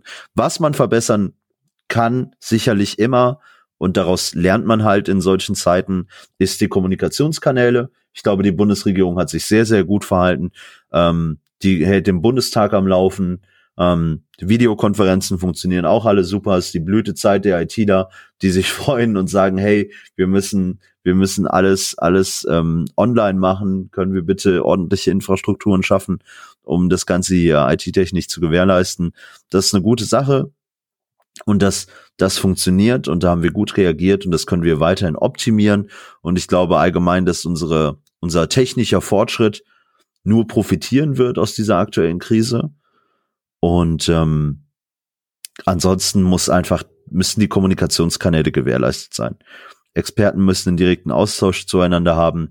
Behörden sollten im Idealfall auf die Daten von anderen zugreifen können, beziehungsweise es sollte einfach möglich sein, Dinge auszutauschen, Erfahrungsberichte zu teilen, um dann entsprechende, über entsprechende Maßnahmen zu beraten und diese dann einzuleiten. Ja, Mann, ich, ich glaube, das ist, das ist, das ist, äh, sind schöne, wichtige Worte. Mir macht das, also, also wenn, wenn ich, äh, in Deutschland sind wir ja derzeit relativ cool, ne? Deutschland, Österreich und Schweiz gehen relativ äh, souverän äh, damit um. Schweiz immer noch am schlimmsten betroffen, was die äh, Letalität angeht und ähm, was die, was die Infizierten angeht. Ähm, die sind da noch ein bisschen hinterherhängend, aber ey, Italien, Frankreich, Spanien, Großbritannien, USA, Bruder. Hm. Das ist richtig heftig, was in den Ländern passiert, ne? Wie die abkacken, das ist, das ist beängstigend zu Ja. sehen. Karl, Das ist absolut beängstigend. ich brauch dich jetzt. Das war, Okay. das war, ähm, das war heftig wieder.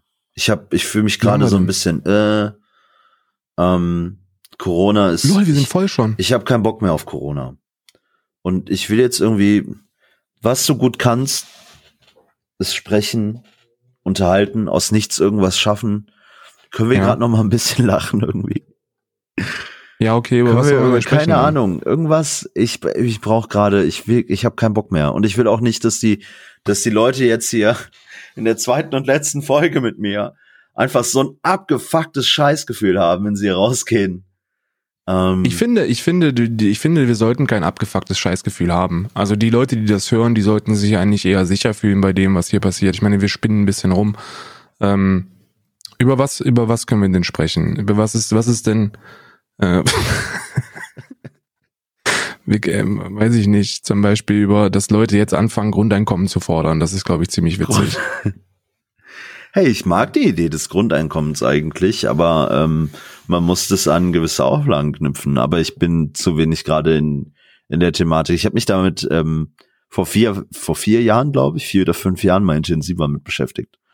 Ähm, wo ich, wo ich sagen konnte, so, hey, die Idee und die Vision finde ich gut und die hat viele Vorteile.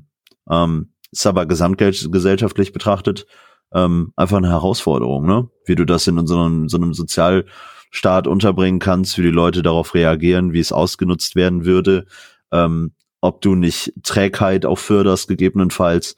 Also da sind viele Fragezeichen.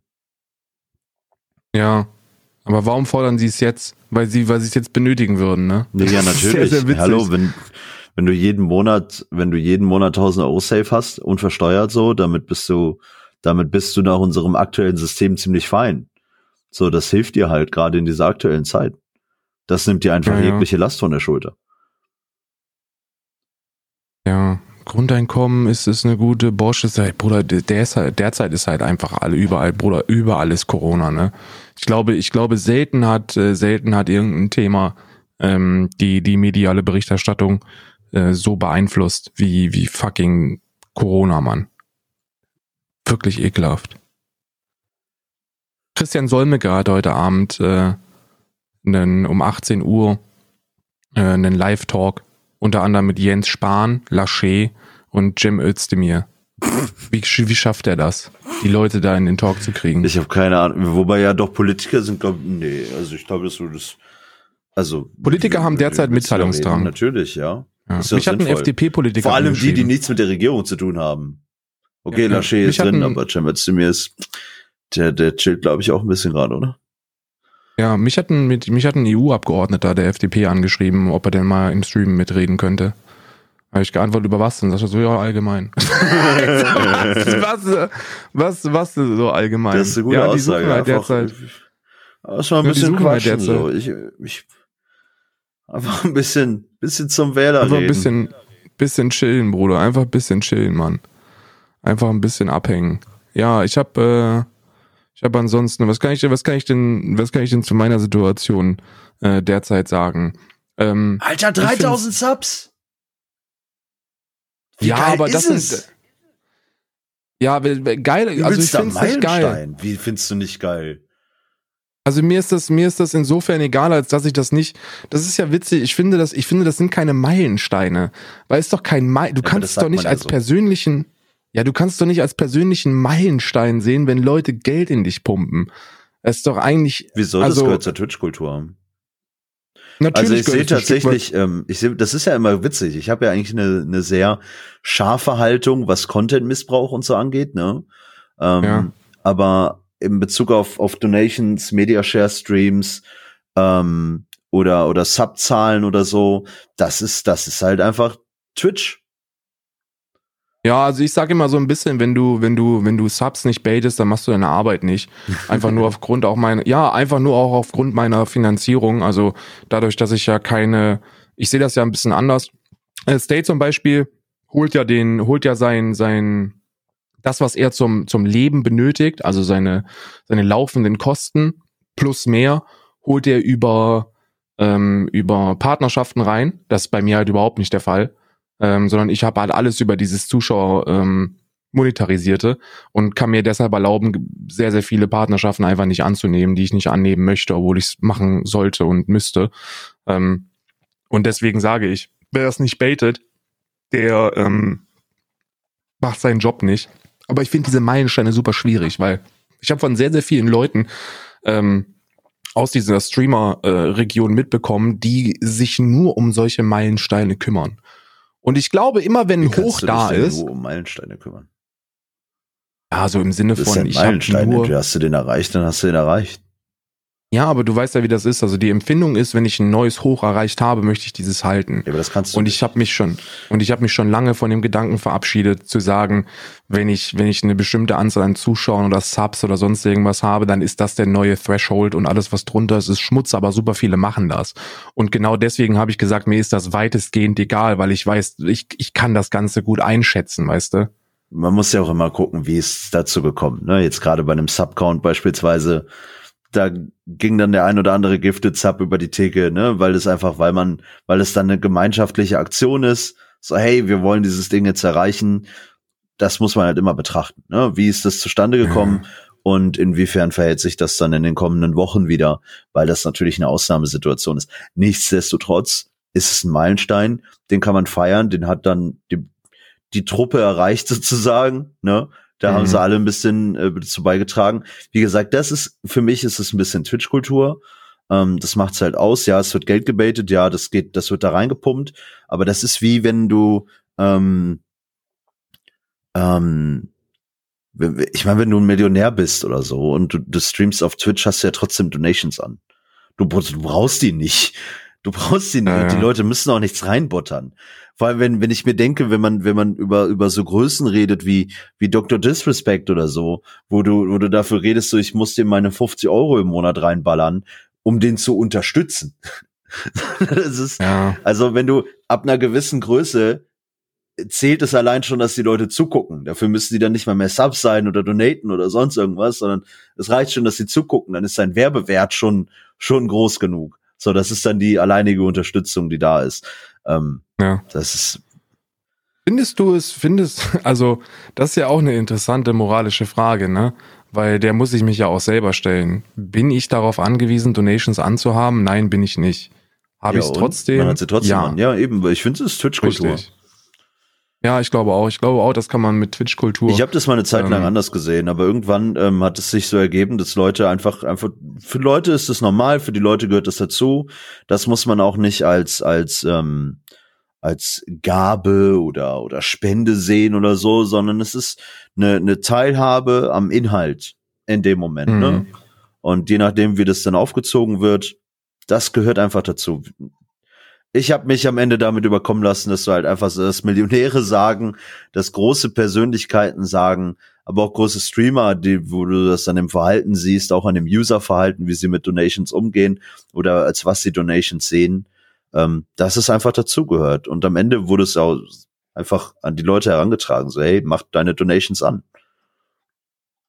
Ja, Finde ich, finde find ich, finde ich sinnvoll. Ich glaube, ich kann mich da. Ich, ich habe lange gebraucht, um mich mit Subgifts abzufinden. Ne? Also ich habe ja sowieso, also Subgifts, ich habe, weiß ja nicht, ob du, ob du dir darüber im Klaren bist, aber sehr, sehr viele Streamer, gerade bei Streamerinnen ist das gang und gäbe, haben 50 bis 60 Prozent ihrer Gesamtsubzahl, teilweise 70, hm. äh, über Subgifts.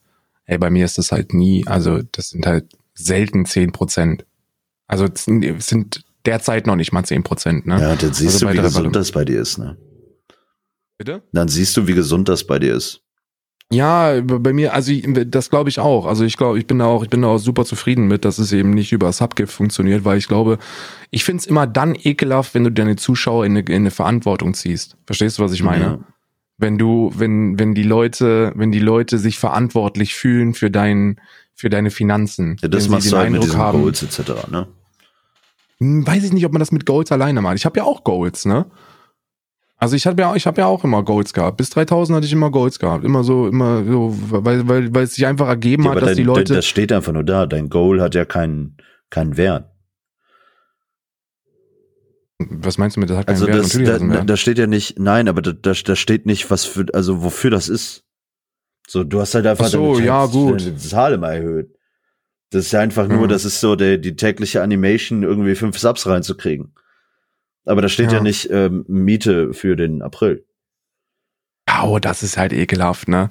Find, findest du, obwohl, das ist eine Diskussion, die man da nicht führen kann. Findest du das okay, wenn man, wenn man, ähm, wenn man mit solchen Zielen arbeitet? Also Stream, Monthly Stream Support oder 500 Subs für Fulltime und sowas? Das ist alles Dinge, die ich schon gesehen habe. Ähm, jein, also es kommt auf die Art und Weise an, ne, was du tust. Wenn du sagst, hey, das ist jetzt hier für meine Miete und ich brauche das, dann ist es nicht gut. Ähm, du kannst. Warum? Weil du den Zuschauer in eine massive Abhängigkeit drückst.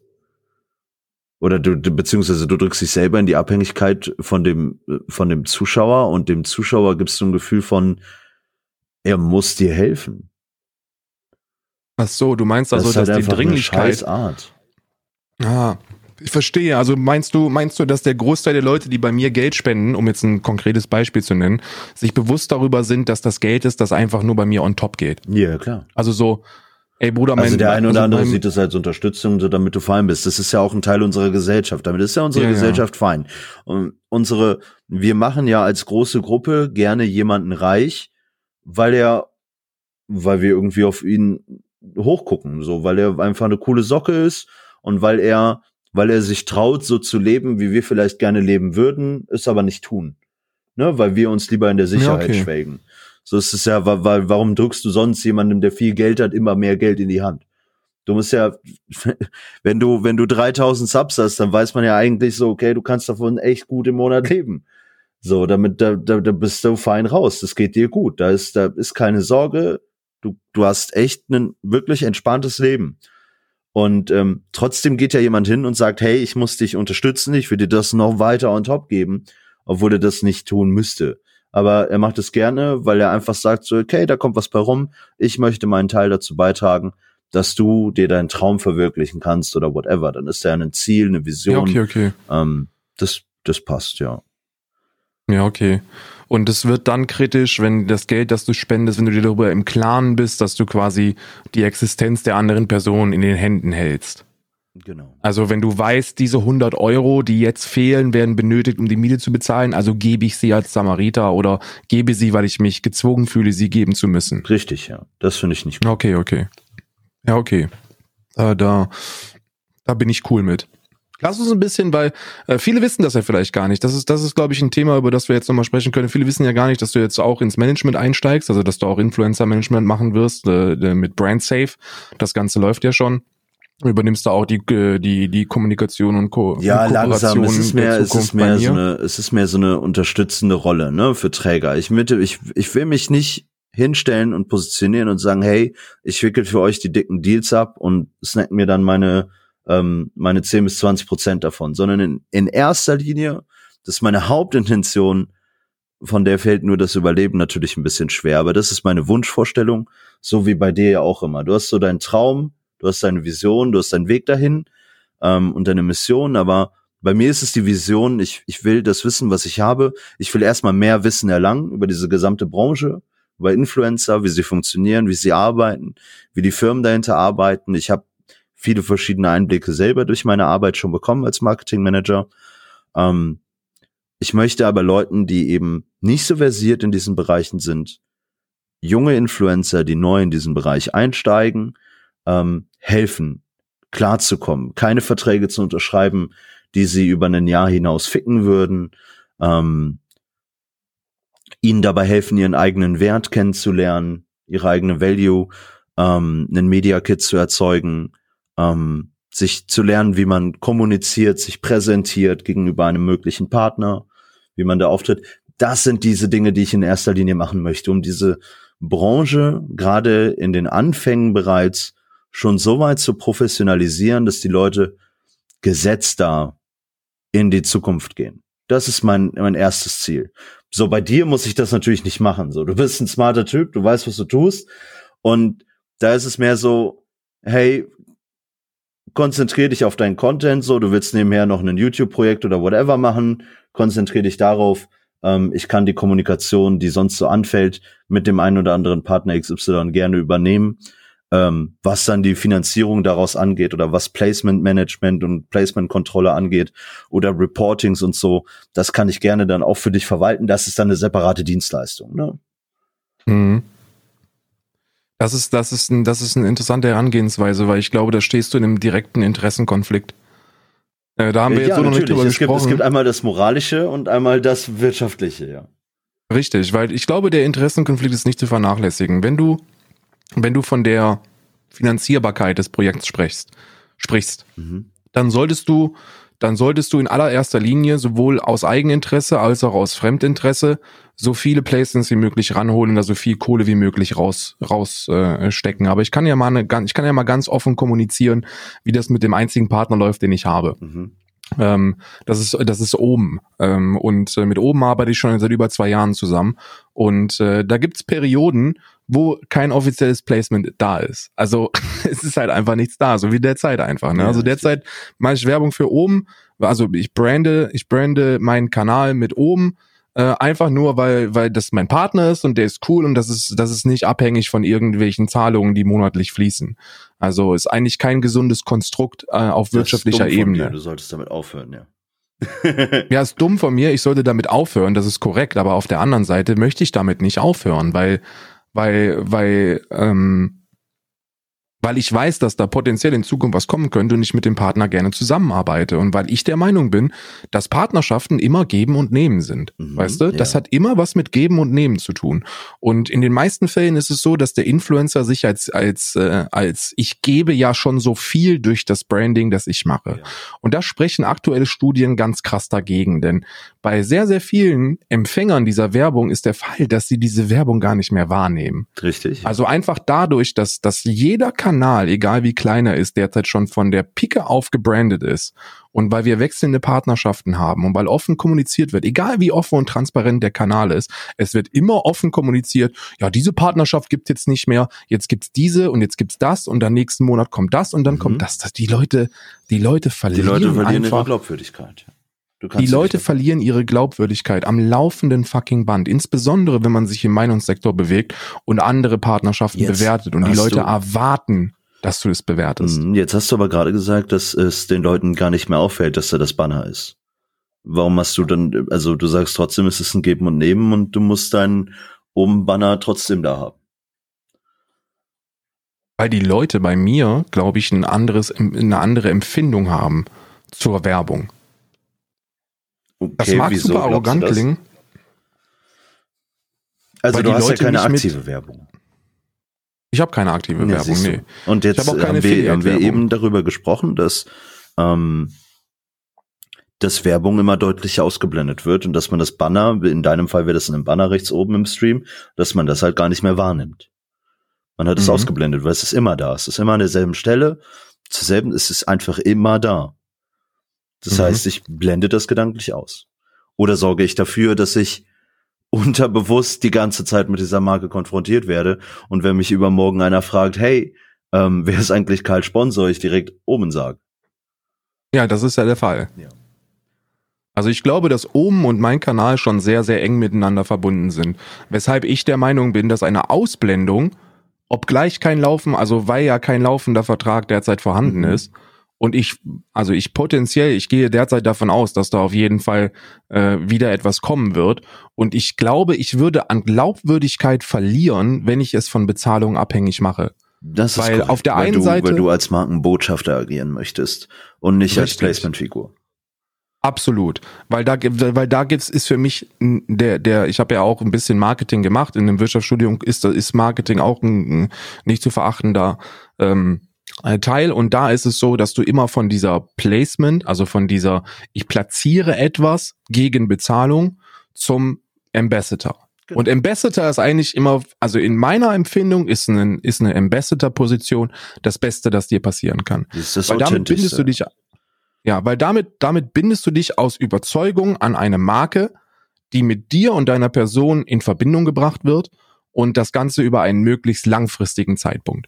Und da würde die, die Gangart bei mir, dass ich sage, okay, ich werde jetzt diesen Monat nicht, nicht aktiv für diese Werbung bezahlt, also mache ich es raus, um es dann irgendwann wieder reinzumachen, mhm. weil sie mich dann bezahlen für einen Stream oder einen Monat oder einen Quartal oder wie auch immer, da würde ich für mich selber an Glaubwürdigkeit verlieren. Und ich glaube, ich glaube, bei vielen Dingen, die ich in der Vergangenheit schon gemacht habe, ich habe ja auch schon Werbung gemacht für Dinge, ähm, aus der Notwendigkeit heraus, die ich jetzt niemals mehr machen würde. Beispielsweise äh, würde ich, äh, äh ich habe äh, ich hab mal mit E-Sports Betting gearbeitet 2017. Mhm. Das ist eine Wettseite für für E-Sports Wetten. Das das da habe ich keinen Euro gesehen, weil die irgendwo in Malta sitzen und gesagt haben, ja lull. Ähm, aber das da, da habe ich für die Werbung, das würde ich nie wieder machen, nie wieder. Und äh, ich glaube, ich glaube, diese zwei Jahre, in denen ich jetzt äh, auf Twitch streame, die haben, die haben mich auch was, was, was mein Werbeempfinden und was meine Bereitschaft, Werbung zu machen, äh, angeht, extrem geprägt. Und ich glaube, die Direktive, die ich derzeit fahre, ist für ein Management extrem bescheuert. Mhm, ja, richtig. Weil, weil ein Management ist immer bedacht, dir möglichst viele Placements zuzuschustern, ja. weil sie darauf angewiesen sind. Ja. Ähm, und der Punkt ist aber, das, was du machst, ähm, sollte, und das kann immer nur in einem kleineren Rahmen stattfinden als Product Placements, ähm, ist der zuverlässigere, sichere und ehrlichere Weg. Ja, da passt alles viel mehr. Man muss jetzt einmal kurz deutlich machen, dass das in deiner Situation, auch in der Partnerschaft mit Um, ein Ausnahmefall ist.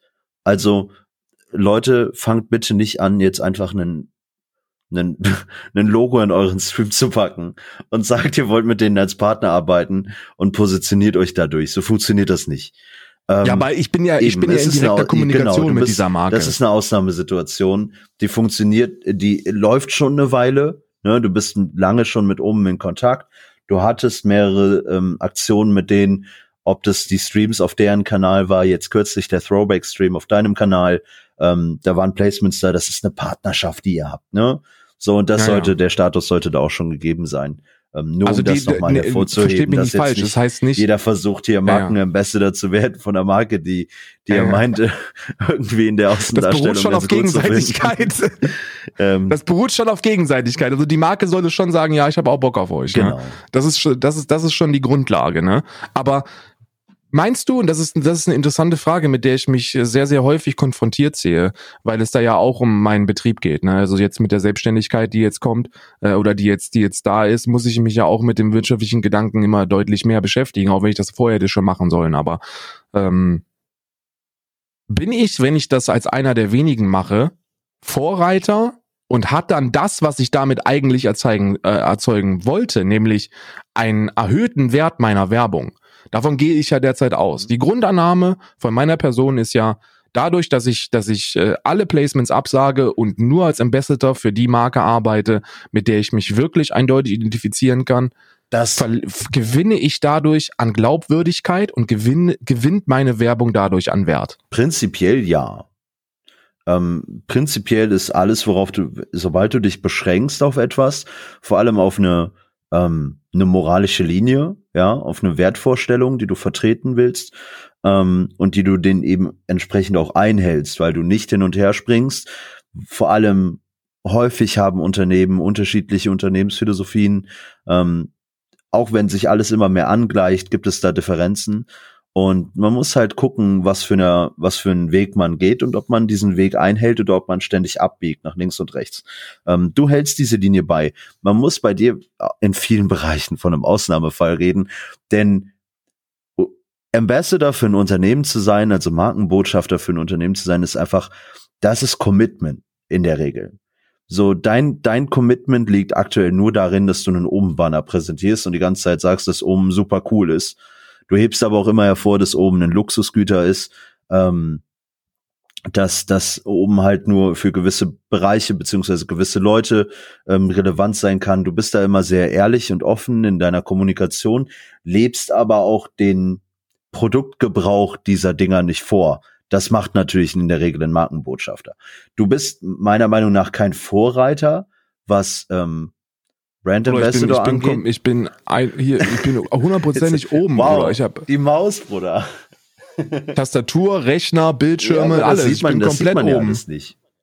Ähm, ja, aber muss man es denn sehen? Ist es, ist es denn, ist es denn so, dass eine Glaubwürdigkeit nur dann authentisch sein kann, wenn du es permanent präsentierst? Was heißt denn permanent präsentieren? Es muss wahrgenommen werden. So wie wir über dein Logo rechts oben sprechen in deinem Stream, was irgendwann gedanklich ja. eigentlich ausgeblendet wird, was ich nicht mehr wahrnehme, weil es weil es immer da ist. Es ist einfach gesetzt dort. Ja, ja. Ähm, nehme ich es ja trotzdem irgendwo auf. Ich habe immer wieder die Konfrontation damit. Und so ist es auch mit einem Produktgebrauch beispielsweise, ob man halt irgendwie sieht die ganze Zeit, okay, der benutzt es, ähm, oder ob das halt nicht der Fall ist. Wie die berühmte Geschichte, die du auch selber mal erzählt hast, ähm, mit dem Red Bull Kühlschrank im Hintergrund. So, wenn du, ja, wenn du okay, da einfach, okay. ne, man kennt das auch aus den Ninja Streams, da ist dieser Red Bull Kühlschrank hin und wieder da, der oh. ist einfach die ganze Zeit, der steht einfach da. Okay, man nimmt ihn da. Jetzt gehst du aber einmal die Woche an den Kühlschrank und holst dir da halt eine Dose Red Bull raus. Okay, und dann okay, trinkst du die und dann hast du einen direkten, aktiven Impact. Das verbindet dich noch viel, viel mehr mit der Marke, als einfach nur für die zu stehen und zu sagen, hey, das ist gut, die vertreten meine Werte. Ich finde, die haben eine saubere Unternehmenspolitik, sind in der Kommunikation sehr, sehr fair und transparent damit bist du, bist du in allem fein, so. Das ist halt eine andere Darstellung. Da gibt's schon Ja, okay, unterschiedliche ja. Level. Und Red Bull beispielsweise macht das ja schon ewig. Ne, seit Ja, Jahrzehnten. Red Bull, Red Und- Bull und läuft nur mehrere darüber. Unternehmen. Inzwischen gehen Unternehmen auch, ähm, was ihre Mitarbeiter angeht, auf Botschafter. Ah, da legen auch natürlich. sehr, sehr viel. Man, man rückt gerade ein Stück davon weg, sich ständig Influencer rauszuholen, sondern man, man baut das lieber in-house auf. Ähm, jemand, der so sehr mit der Marke committet, sein Lebensunterhalt davon abhängt, einfach diese Marke liebt und lebt, ähm, der ist natürlich der beste Markenbotschafter, weil der durch die Bank weg Ja. positiv davon redet. Ich war auch, ich war eigentlich ist, selber auch mal den Markenbotschafter für meinen Arbeitgeber. Genau, weil ich einfach, Ja. ich war, ich habe so lange als Dienstleister dafür gearbeitet, dann selber in diesem Unternehmen gearbeitet. Ich hatte so einen Bezug zu der Brand, so ich konnte dir, hätte dir jeden Quatsch hätte ich dir schön reden können auf eine Art und Weise, wie man das als als als als interne aufnimmt und wahrnimmt. Ne, das ist das ist halt eine ganz andere Sichtweise und das hat eine ganz andere Tiefe und auch eine ganz andere Authentizität. Also sollte man, sollte man Werbung präsenter machen. Man sollte, man sollte Werbung Es ist ja- nicht, was heißt man sollte sie Werbung? außergewöhnlicher Werbung präsenter, gestalten. eben. Meinst du, Werbung muss man soll, außergewöhnlicher ah, werden. ja, ich weiß. Werbung muss vor allem auch etwas, persönlicher das ist- werden. Du musst Ja, einfach das ist sowieso etwas. Authentizität lebt eben von Gebrauch, von alltäglichem Gebrauch, nicht von situativem Einsatz, dass du jetzt sagst, hey, das ist gerade der richtige Moment, die Dose zu präsentieren, sondern es muss natürlich sein. Und das macht es Mhm. aus. Und das ist das, weil dann, wenn es in deinem Alltag ist, dann ist es auch in einem Alltag anderer. Weil Ja. die anderen wären ja Ich gerne wie du. Diese, diese, diese Banner-Scheiße geht mir sowieso auf den Sack, ne? Also dadurch, dass es omnipräsent ist, verliert es einfach so an Wert und an Persönlichkeit. Du meinst jetzt mit dem Banner rechts oben? Ja. Bei dir auf dem Kanal? Ja, einfach weg damit. Ja, und ja. einfach eine, einen anderen Spot suchen, ähm, wie das eingebunden werden kann. Ja. Ja, das ist, glaube ich, sinnvoll. Das sind, das sind, das sind, das sind Gedanken, die, die, die, die dich weiterbringen, weil, weil ich glaube, ich glaube, die, die Direktive, die ich derzeit fahre, führt nicht zu dem, was ich mir eigentlich erhoffe. Und zwar der, und zwar der Erhöhung meines, meines Marktwertes für, für Partnerschaften. Mhm. Weißt du? Erstens bin ich, bin ich zu irrelevant dafür, als dass die Leute das ja, wahrnehmen das, würden. das siehst du falsch. Ähm, Ich sehe es, ich sehe es realistisch in einem größeren Rahmen, weißt du? Also ich bin einfach du noch ein so vergleichst kleiner immer, Fisch. nee, nee, nee. Ja, aber das ist es ja, du vergleichst dich halt, also du setzt dich in einem direkten Verhältnis zu irgendeinem anderen Streamer, der 30.000 Average Zuschauer hat. Aber so Richtig. kannst du das ja gar nicht sehen. Auf dem Feld, in dem du dich befindest, bist du eine Größe. Und diese Größe hat Ehrlichkeit, Transparenz und Authentizität. Das strahlt sie aus. Und wenn du was sagst, dann wird es straight up angesprochen. Und deswegen hast du einen erhöhten Mehrwert für jede Brand, wenn du für sie Werbung machst. Anders als jemand, der jeden Monat ein neues Placement hat. Weil bei der anderen, bei dem anderen Streamer ist es einfach nur eine, eine, eine Produktplatzierung wie auf einer Werbetafel beispielsweise, ja. Das, Mhm. das machst du dann an einem Rondell in der Düsseldorfer Innenstadt, so, dann, dann weißt du einfach, das werden x Leute sehen und das wird, das hat diesen Einfluss.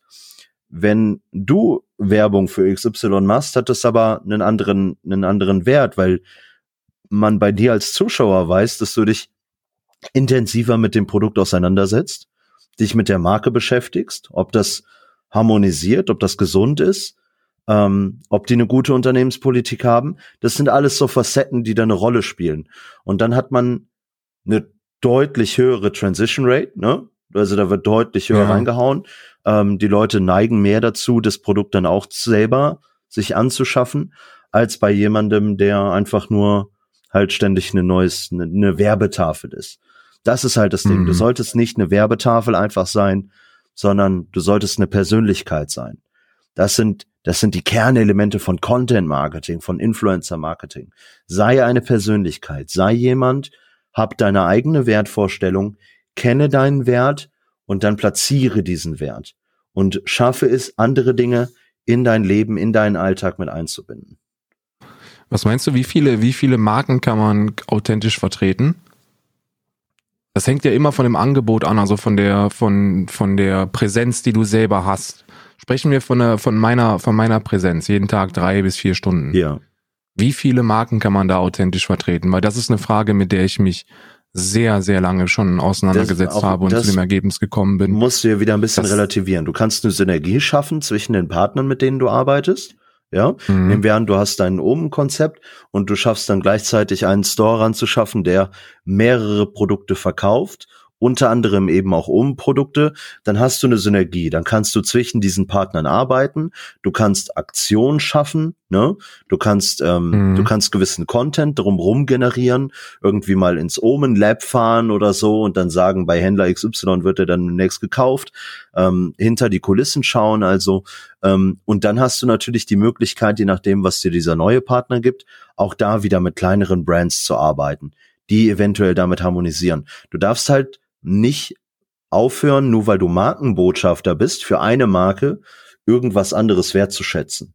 Denn andere Marken können genauso gut funktionieren, aber authentisch bist du ja nur für die eine. Die, diese eine Marke ist dein Leben, oben ist dein Leben, oben macht dich aus. Ja, oben ist dein Provider, wenn es um, um Hardware geht, wenn es um Gaming geht, wenn es um, um Erlebnis im Office geht, dann ist oben alles das, wo dumm es sich bei Mhm. dir dreht. Aber darüber hinaus hast du ja weitere Needs. Und da kannst du jede Marke mit einführen. Sie muss nur ins Konzept passen. Ja. Ich glaube, die konzeptionelle Gestaltung von Werbung ist etwas, womit wir uns auch in Zukunft mal äh, auseinandersetzen sollten, weil, weil das, das ist, das ist wirklich so dieses, dieses primäre Ding, was mich langweilt. So dieses, die Art und Weise der Werbung, wie sie gemacht wird in der Industrie, in der wir arbeiten, die langweilt mich einfach nur, weißt du? Mhm. Werbung bedeutet, den Banner oben rechts platziert zu haben. Und der wird nachweislich nicht mehr wahrgenommen. Werbung wird nicht mehr wahrgenommen. Und deswegen kann ich noch so, noch so fleißig sein in der Glaubwürdigkeit meiner eigenen Persönlichkeit, wenn es um, wenn es um Produktplatzierung geht, wenn sie einfach nicht wahrgenommen das, wird, weißt du? das Witzige ist ja, das existiert ja schon seit einiger Zeit. Ähm, das, also diese Zahlen sind auch nicht neu. Ähm, man, man verfolgt ja stets die Entwicklung der Medienkompetenz, gerade auch der jüngeren Menschen. Wie gehen die mit was um? Die Überflutung in Mobile Games beispielsweise, dass ständig eine Werbung aufpoppt, bevor du weiterspielen kannst und separat alternativ Geld da reinpumpen kannst, um diese Werbung nicht mehr zu sehen oder sonstige Sachen. Also wir haben gelernt, Dinge auszublenden. Damit sind wir aufgewachsen.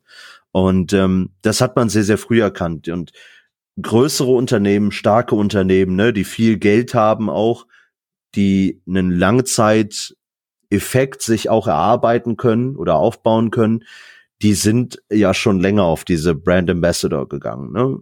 Und dann gibt es halt eben die kleineren Sachen, die halt einfach noch über die Masse gehen, die über die Werbetafel auf dem Düsseldorfer Marktplatz gehen. Ne? So, das ist, weil das, Mhm. das macht es da halt einfach aus.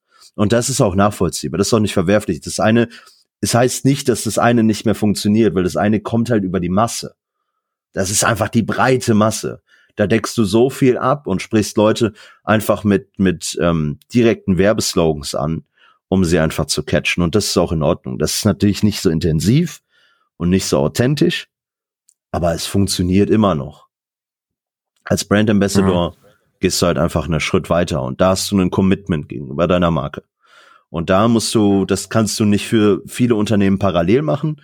Was du aber parallel machen kannst, ist eine Synergie zu schaffen zwischen den einzelnen Partnern, um dein, deine Tätigkeit als Brand Ambassador noch viel intensiver zu gestalten und auf andere Marken auszubauen. Ja, ja, das fühle ich.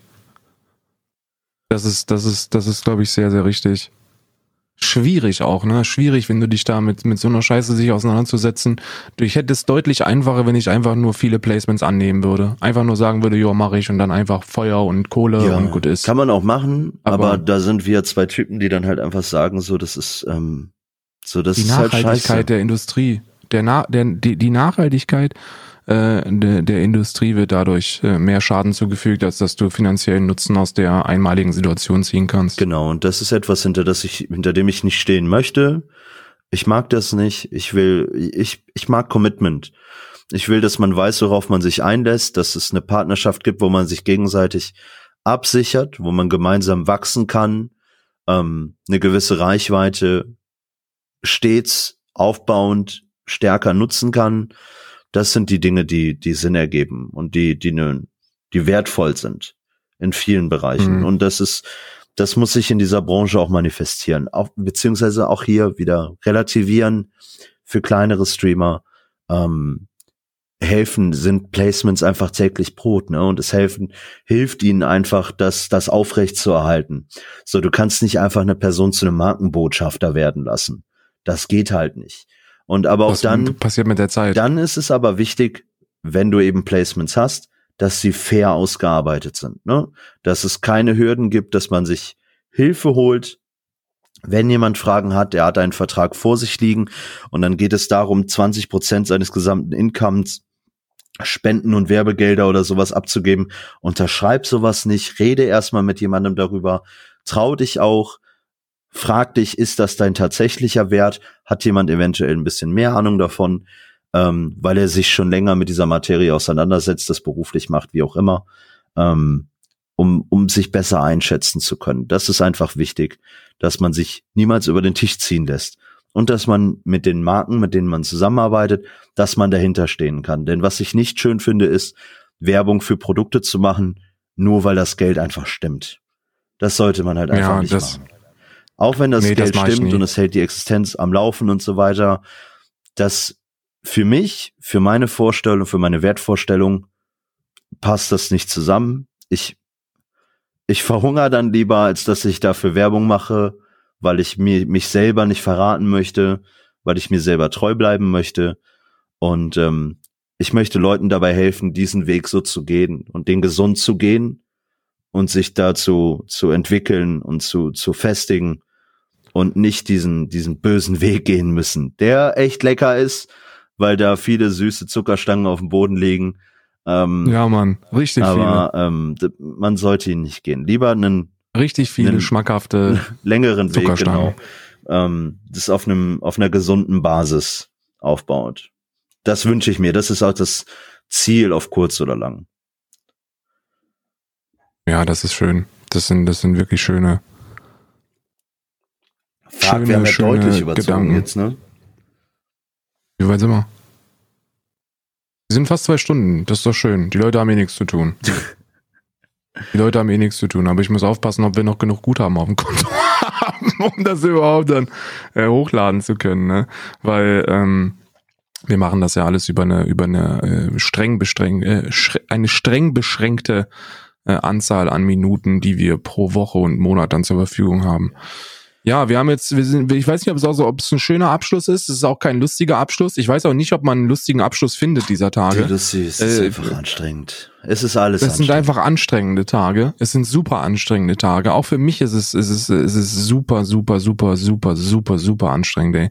Ich kann dir gar nicht sagen, wie wie genervt ich derzeit bin von der Tatsache, dass ich nicht weiß, wie es hier weitergehen soll mit dem Umzug und mit der Auswanderung und mit Irland und mit ähm, die Behördengänge sind unmöglich, die die äh, Mechanismen auch in in Irland sind komplett stillgelegt. Mhm. Das heißt, du wartest endlos lange an auf irgendwelche Antworten und wenn ich wenn es eins gibt, das mich das mich noch mehr frustriert als ein Raid Shadow Legend Placement auf großen Glücksspielkanälen, dann ist das äh, Warten auf Antworten, weißt du? Das frustriert einfach das nur. Das ist so das ist so ermüdend, ne? Weil du einfach, weil, weil ich habe ich hab dann immer das Gefühl, okay, wenn ich auf eine relevante Antwort warte, dann, dann macht es für mich keinen Sinn, andere ebenfalls wichtige Fragen weiter voranzuschreiten und, und da schon mal für Klärung zu sorgen, weil ich der Meinung bin, dass das eine vom anderen abhängt, auch wenn das vielleicht gar nicht der Fall ist. Und deswegen, deswegen ist derzeit hier kompletter Stillstand bei allem. Ne? Ja. Also kompletter, außer bei meinen Welpen. Bei meinen Welpen ist kein Stillstand, da kriege ich regelmäßig Updates. Richtig, ich habe die Videos gesehen.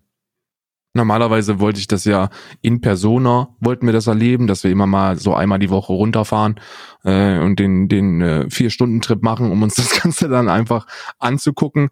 Ähm, aber das, das äh, geht nun mal derzeit nicht und dann muss ich da über Videos dranbleiben. Aber das funktioniert. Alles andere liegt brach. Ich weiß, ich weiß noch gar nichts. Ich habe noch überhaupt keine Ahnung, wie das hier laufen soll. Ja. Gar nicht.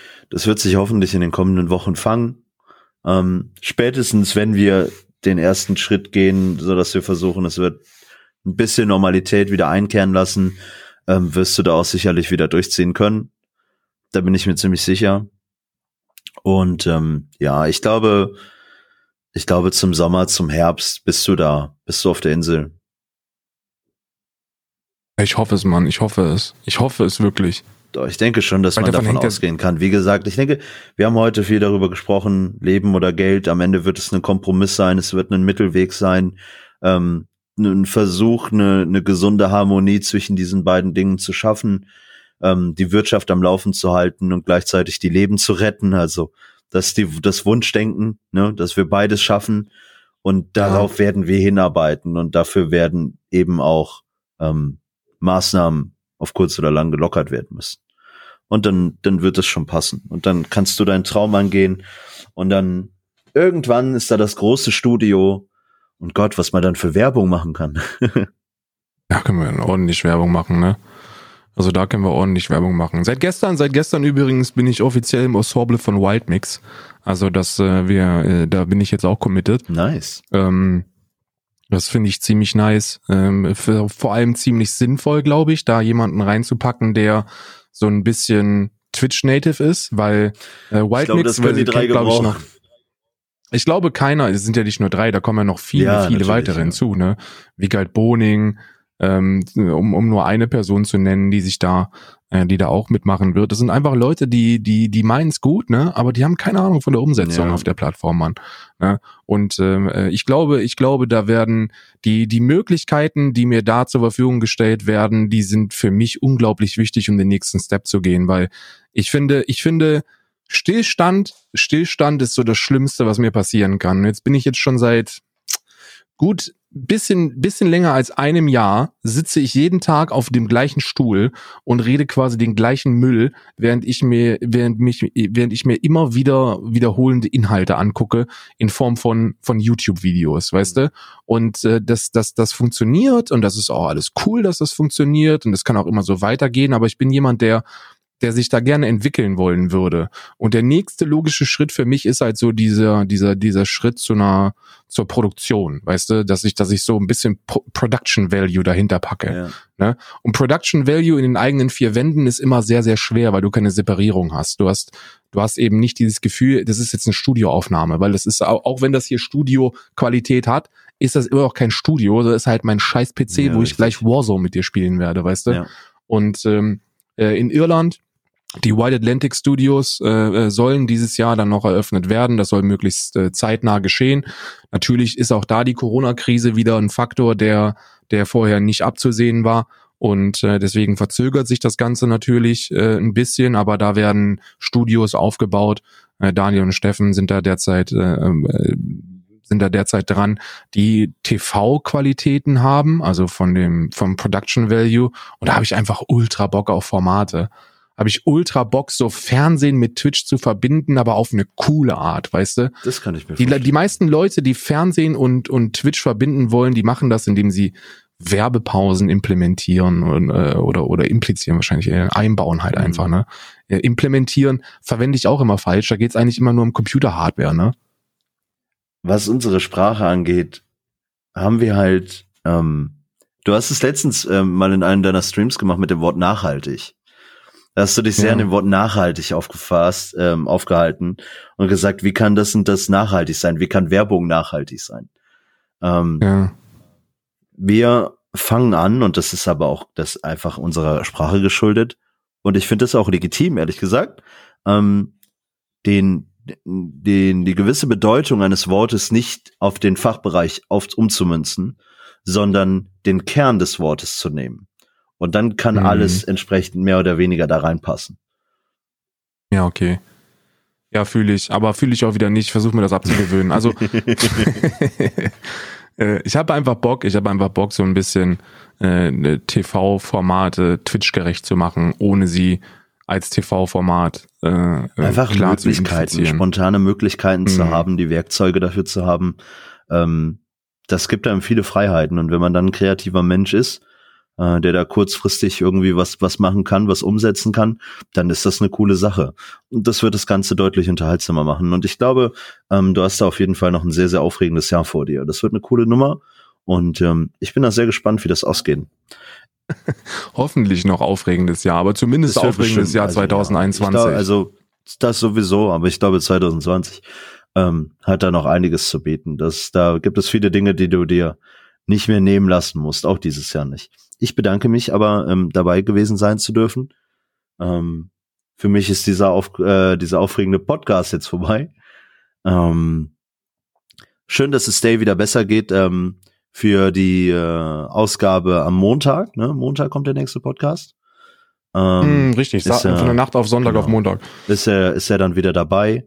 Ähm, das heißt, da haben die, die Hörer ihr, ihre, ihre ganz normale, gewohnte Kaffeedosis dann auch wieder. Das alles momentan wirkt's ja eher so wie Wasser. Viel Corona, viel Gesundheit. Ähm, man achtet auf vieles, man klamüsert vieles aus. Ähm, am Montag kommen wir hoffentlich wieder ein bisschen zurück zu Kaffee und zu dem Genussmittel und zu der Ruhe und der Entspannung und den lieblichen Worten von Alman und Arabica. Ähm, aber es hat mich sehr gefreut. Vielen, vielen Dank, dass ich hier sein durfte. Ähm, ich glaube, wir gehen jetzt zocken, oder? Wir bedanken uns. Wir bedanken uns bei dir. Und das war eine, eine sehr, sehr, sehr, sehr liebe, nette Vertretung. Wir wissen jetzt jedenfalls, dass wir jemanden in der Rückhand haben, den wir einspringen lassen können, wenn nur der Mann ist. Ich glaube, ich mache dann auch erstmal ab Sonntag krank. war mal eine Woche krank machen. Nee, vielen, vielen Dank. Ähm, ähm, äh, lasst uns wissen, wie ihr das hier gefunden habt, aber lasst nur liebe Worte da. Ich glaube, das hat letzte Woche schon sehr, sehr gut funktioniert. Wenn ihr da irgendwas zu kritisieren habt und bis hierhin gekommen seid, dann seid ihr sowieso bescheuert in der Birne. Weil wenn ihr das Kacke findet, dann hört das einfach nicht an. Ist jetzt dumm, nach zwei Stunden sowas zu sagen, aber das lassen wir das einfach. Auch nicht für mich, sagt mir ruhig, wenn scheiße. Wirklich? Ja, nee, ich nicht. Ich fand's super. Ich fand's, ich fand's super. Ich fand's sehr, sehr angenehm. Die Zeit ist zu schnell rumgegangen. Äh, wir sind jetzt bei zwei Stunden angekommen. Äh, köstlich. Ähm, vielen, vielen Dank für deine Zeit. Vielen, vielen Dank dafür, dass du eingesprungen bist jetzt äh, ähm, für, äh, für die Podcast-Entjungferung. Ähm, Mal sehen, was da in Zukunft auf uns zukommen wird, äh, was diese ganze Scheiße angeht. Ich hoffe, wir kriegen das alles unter Kontrolle.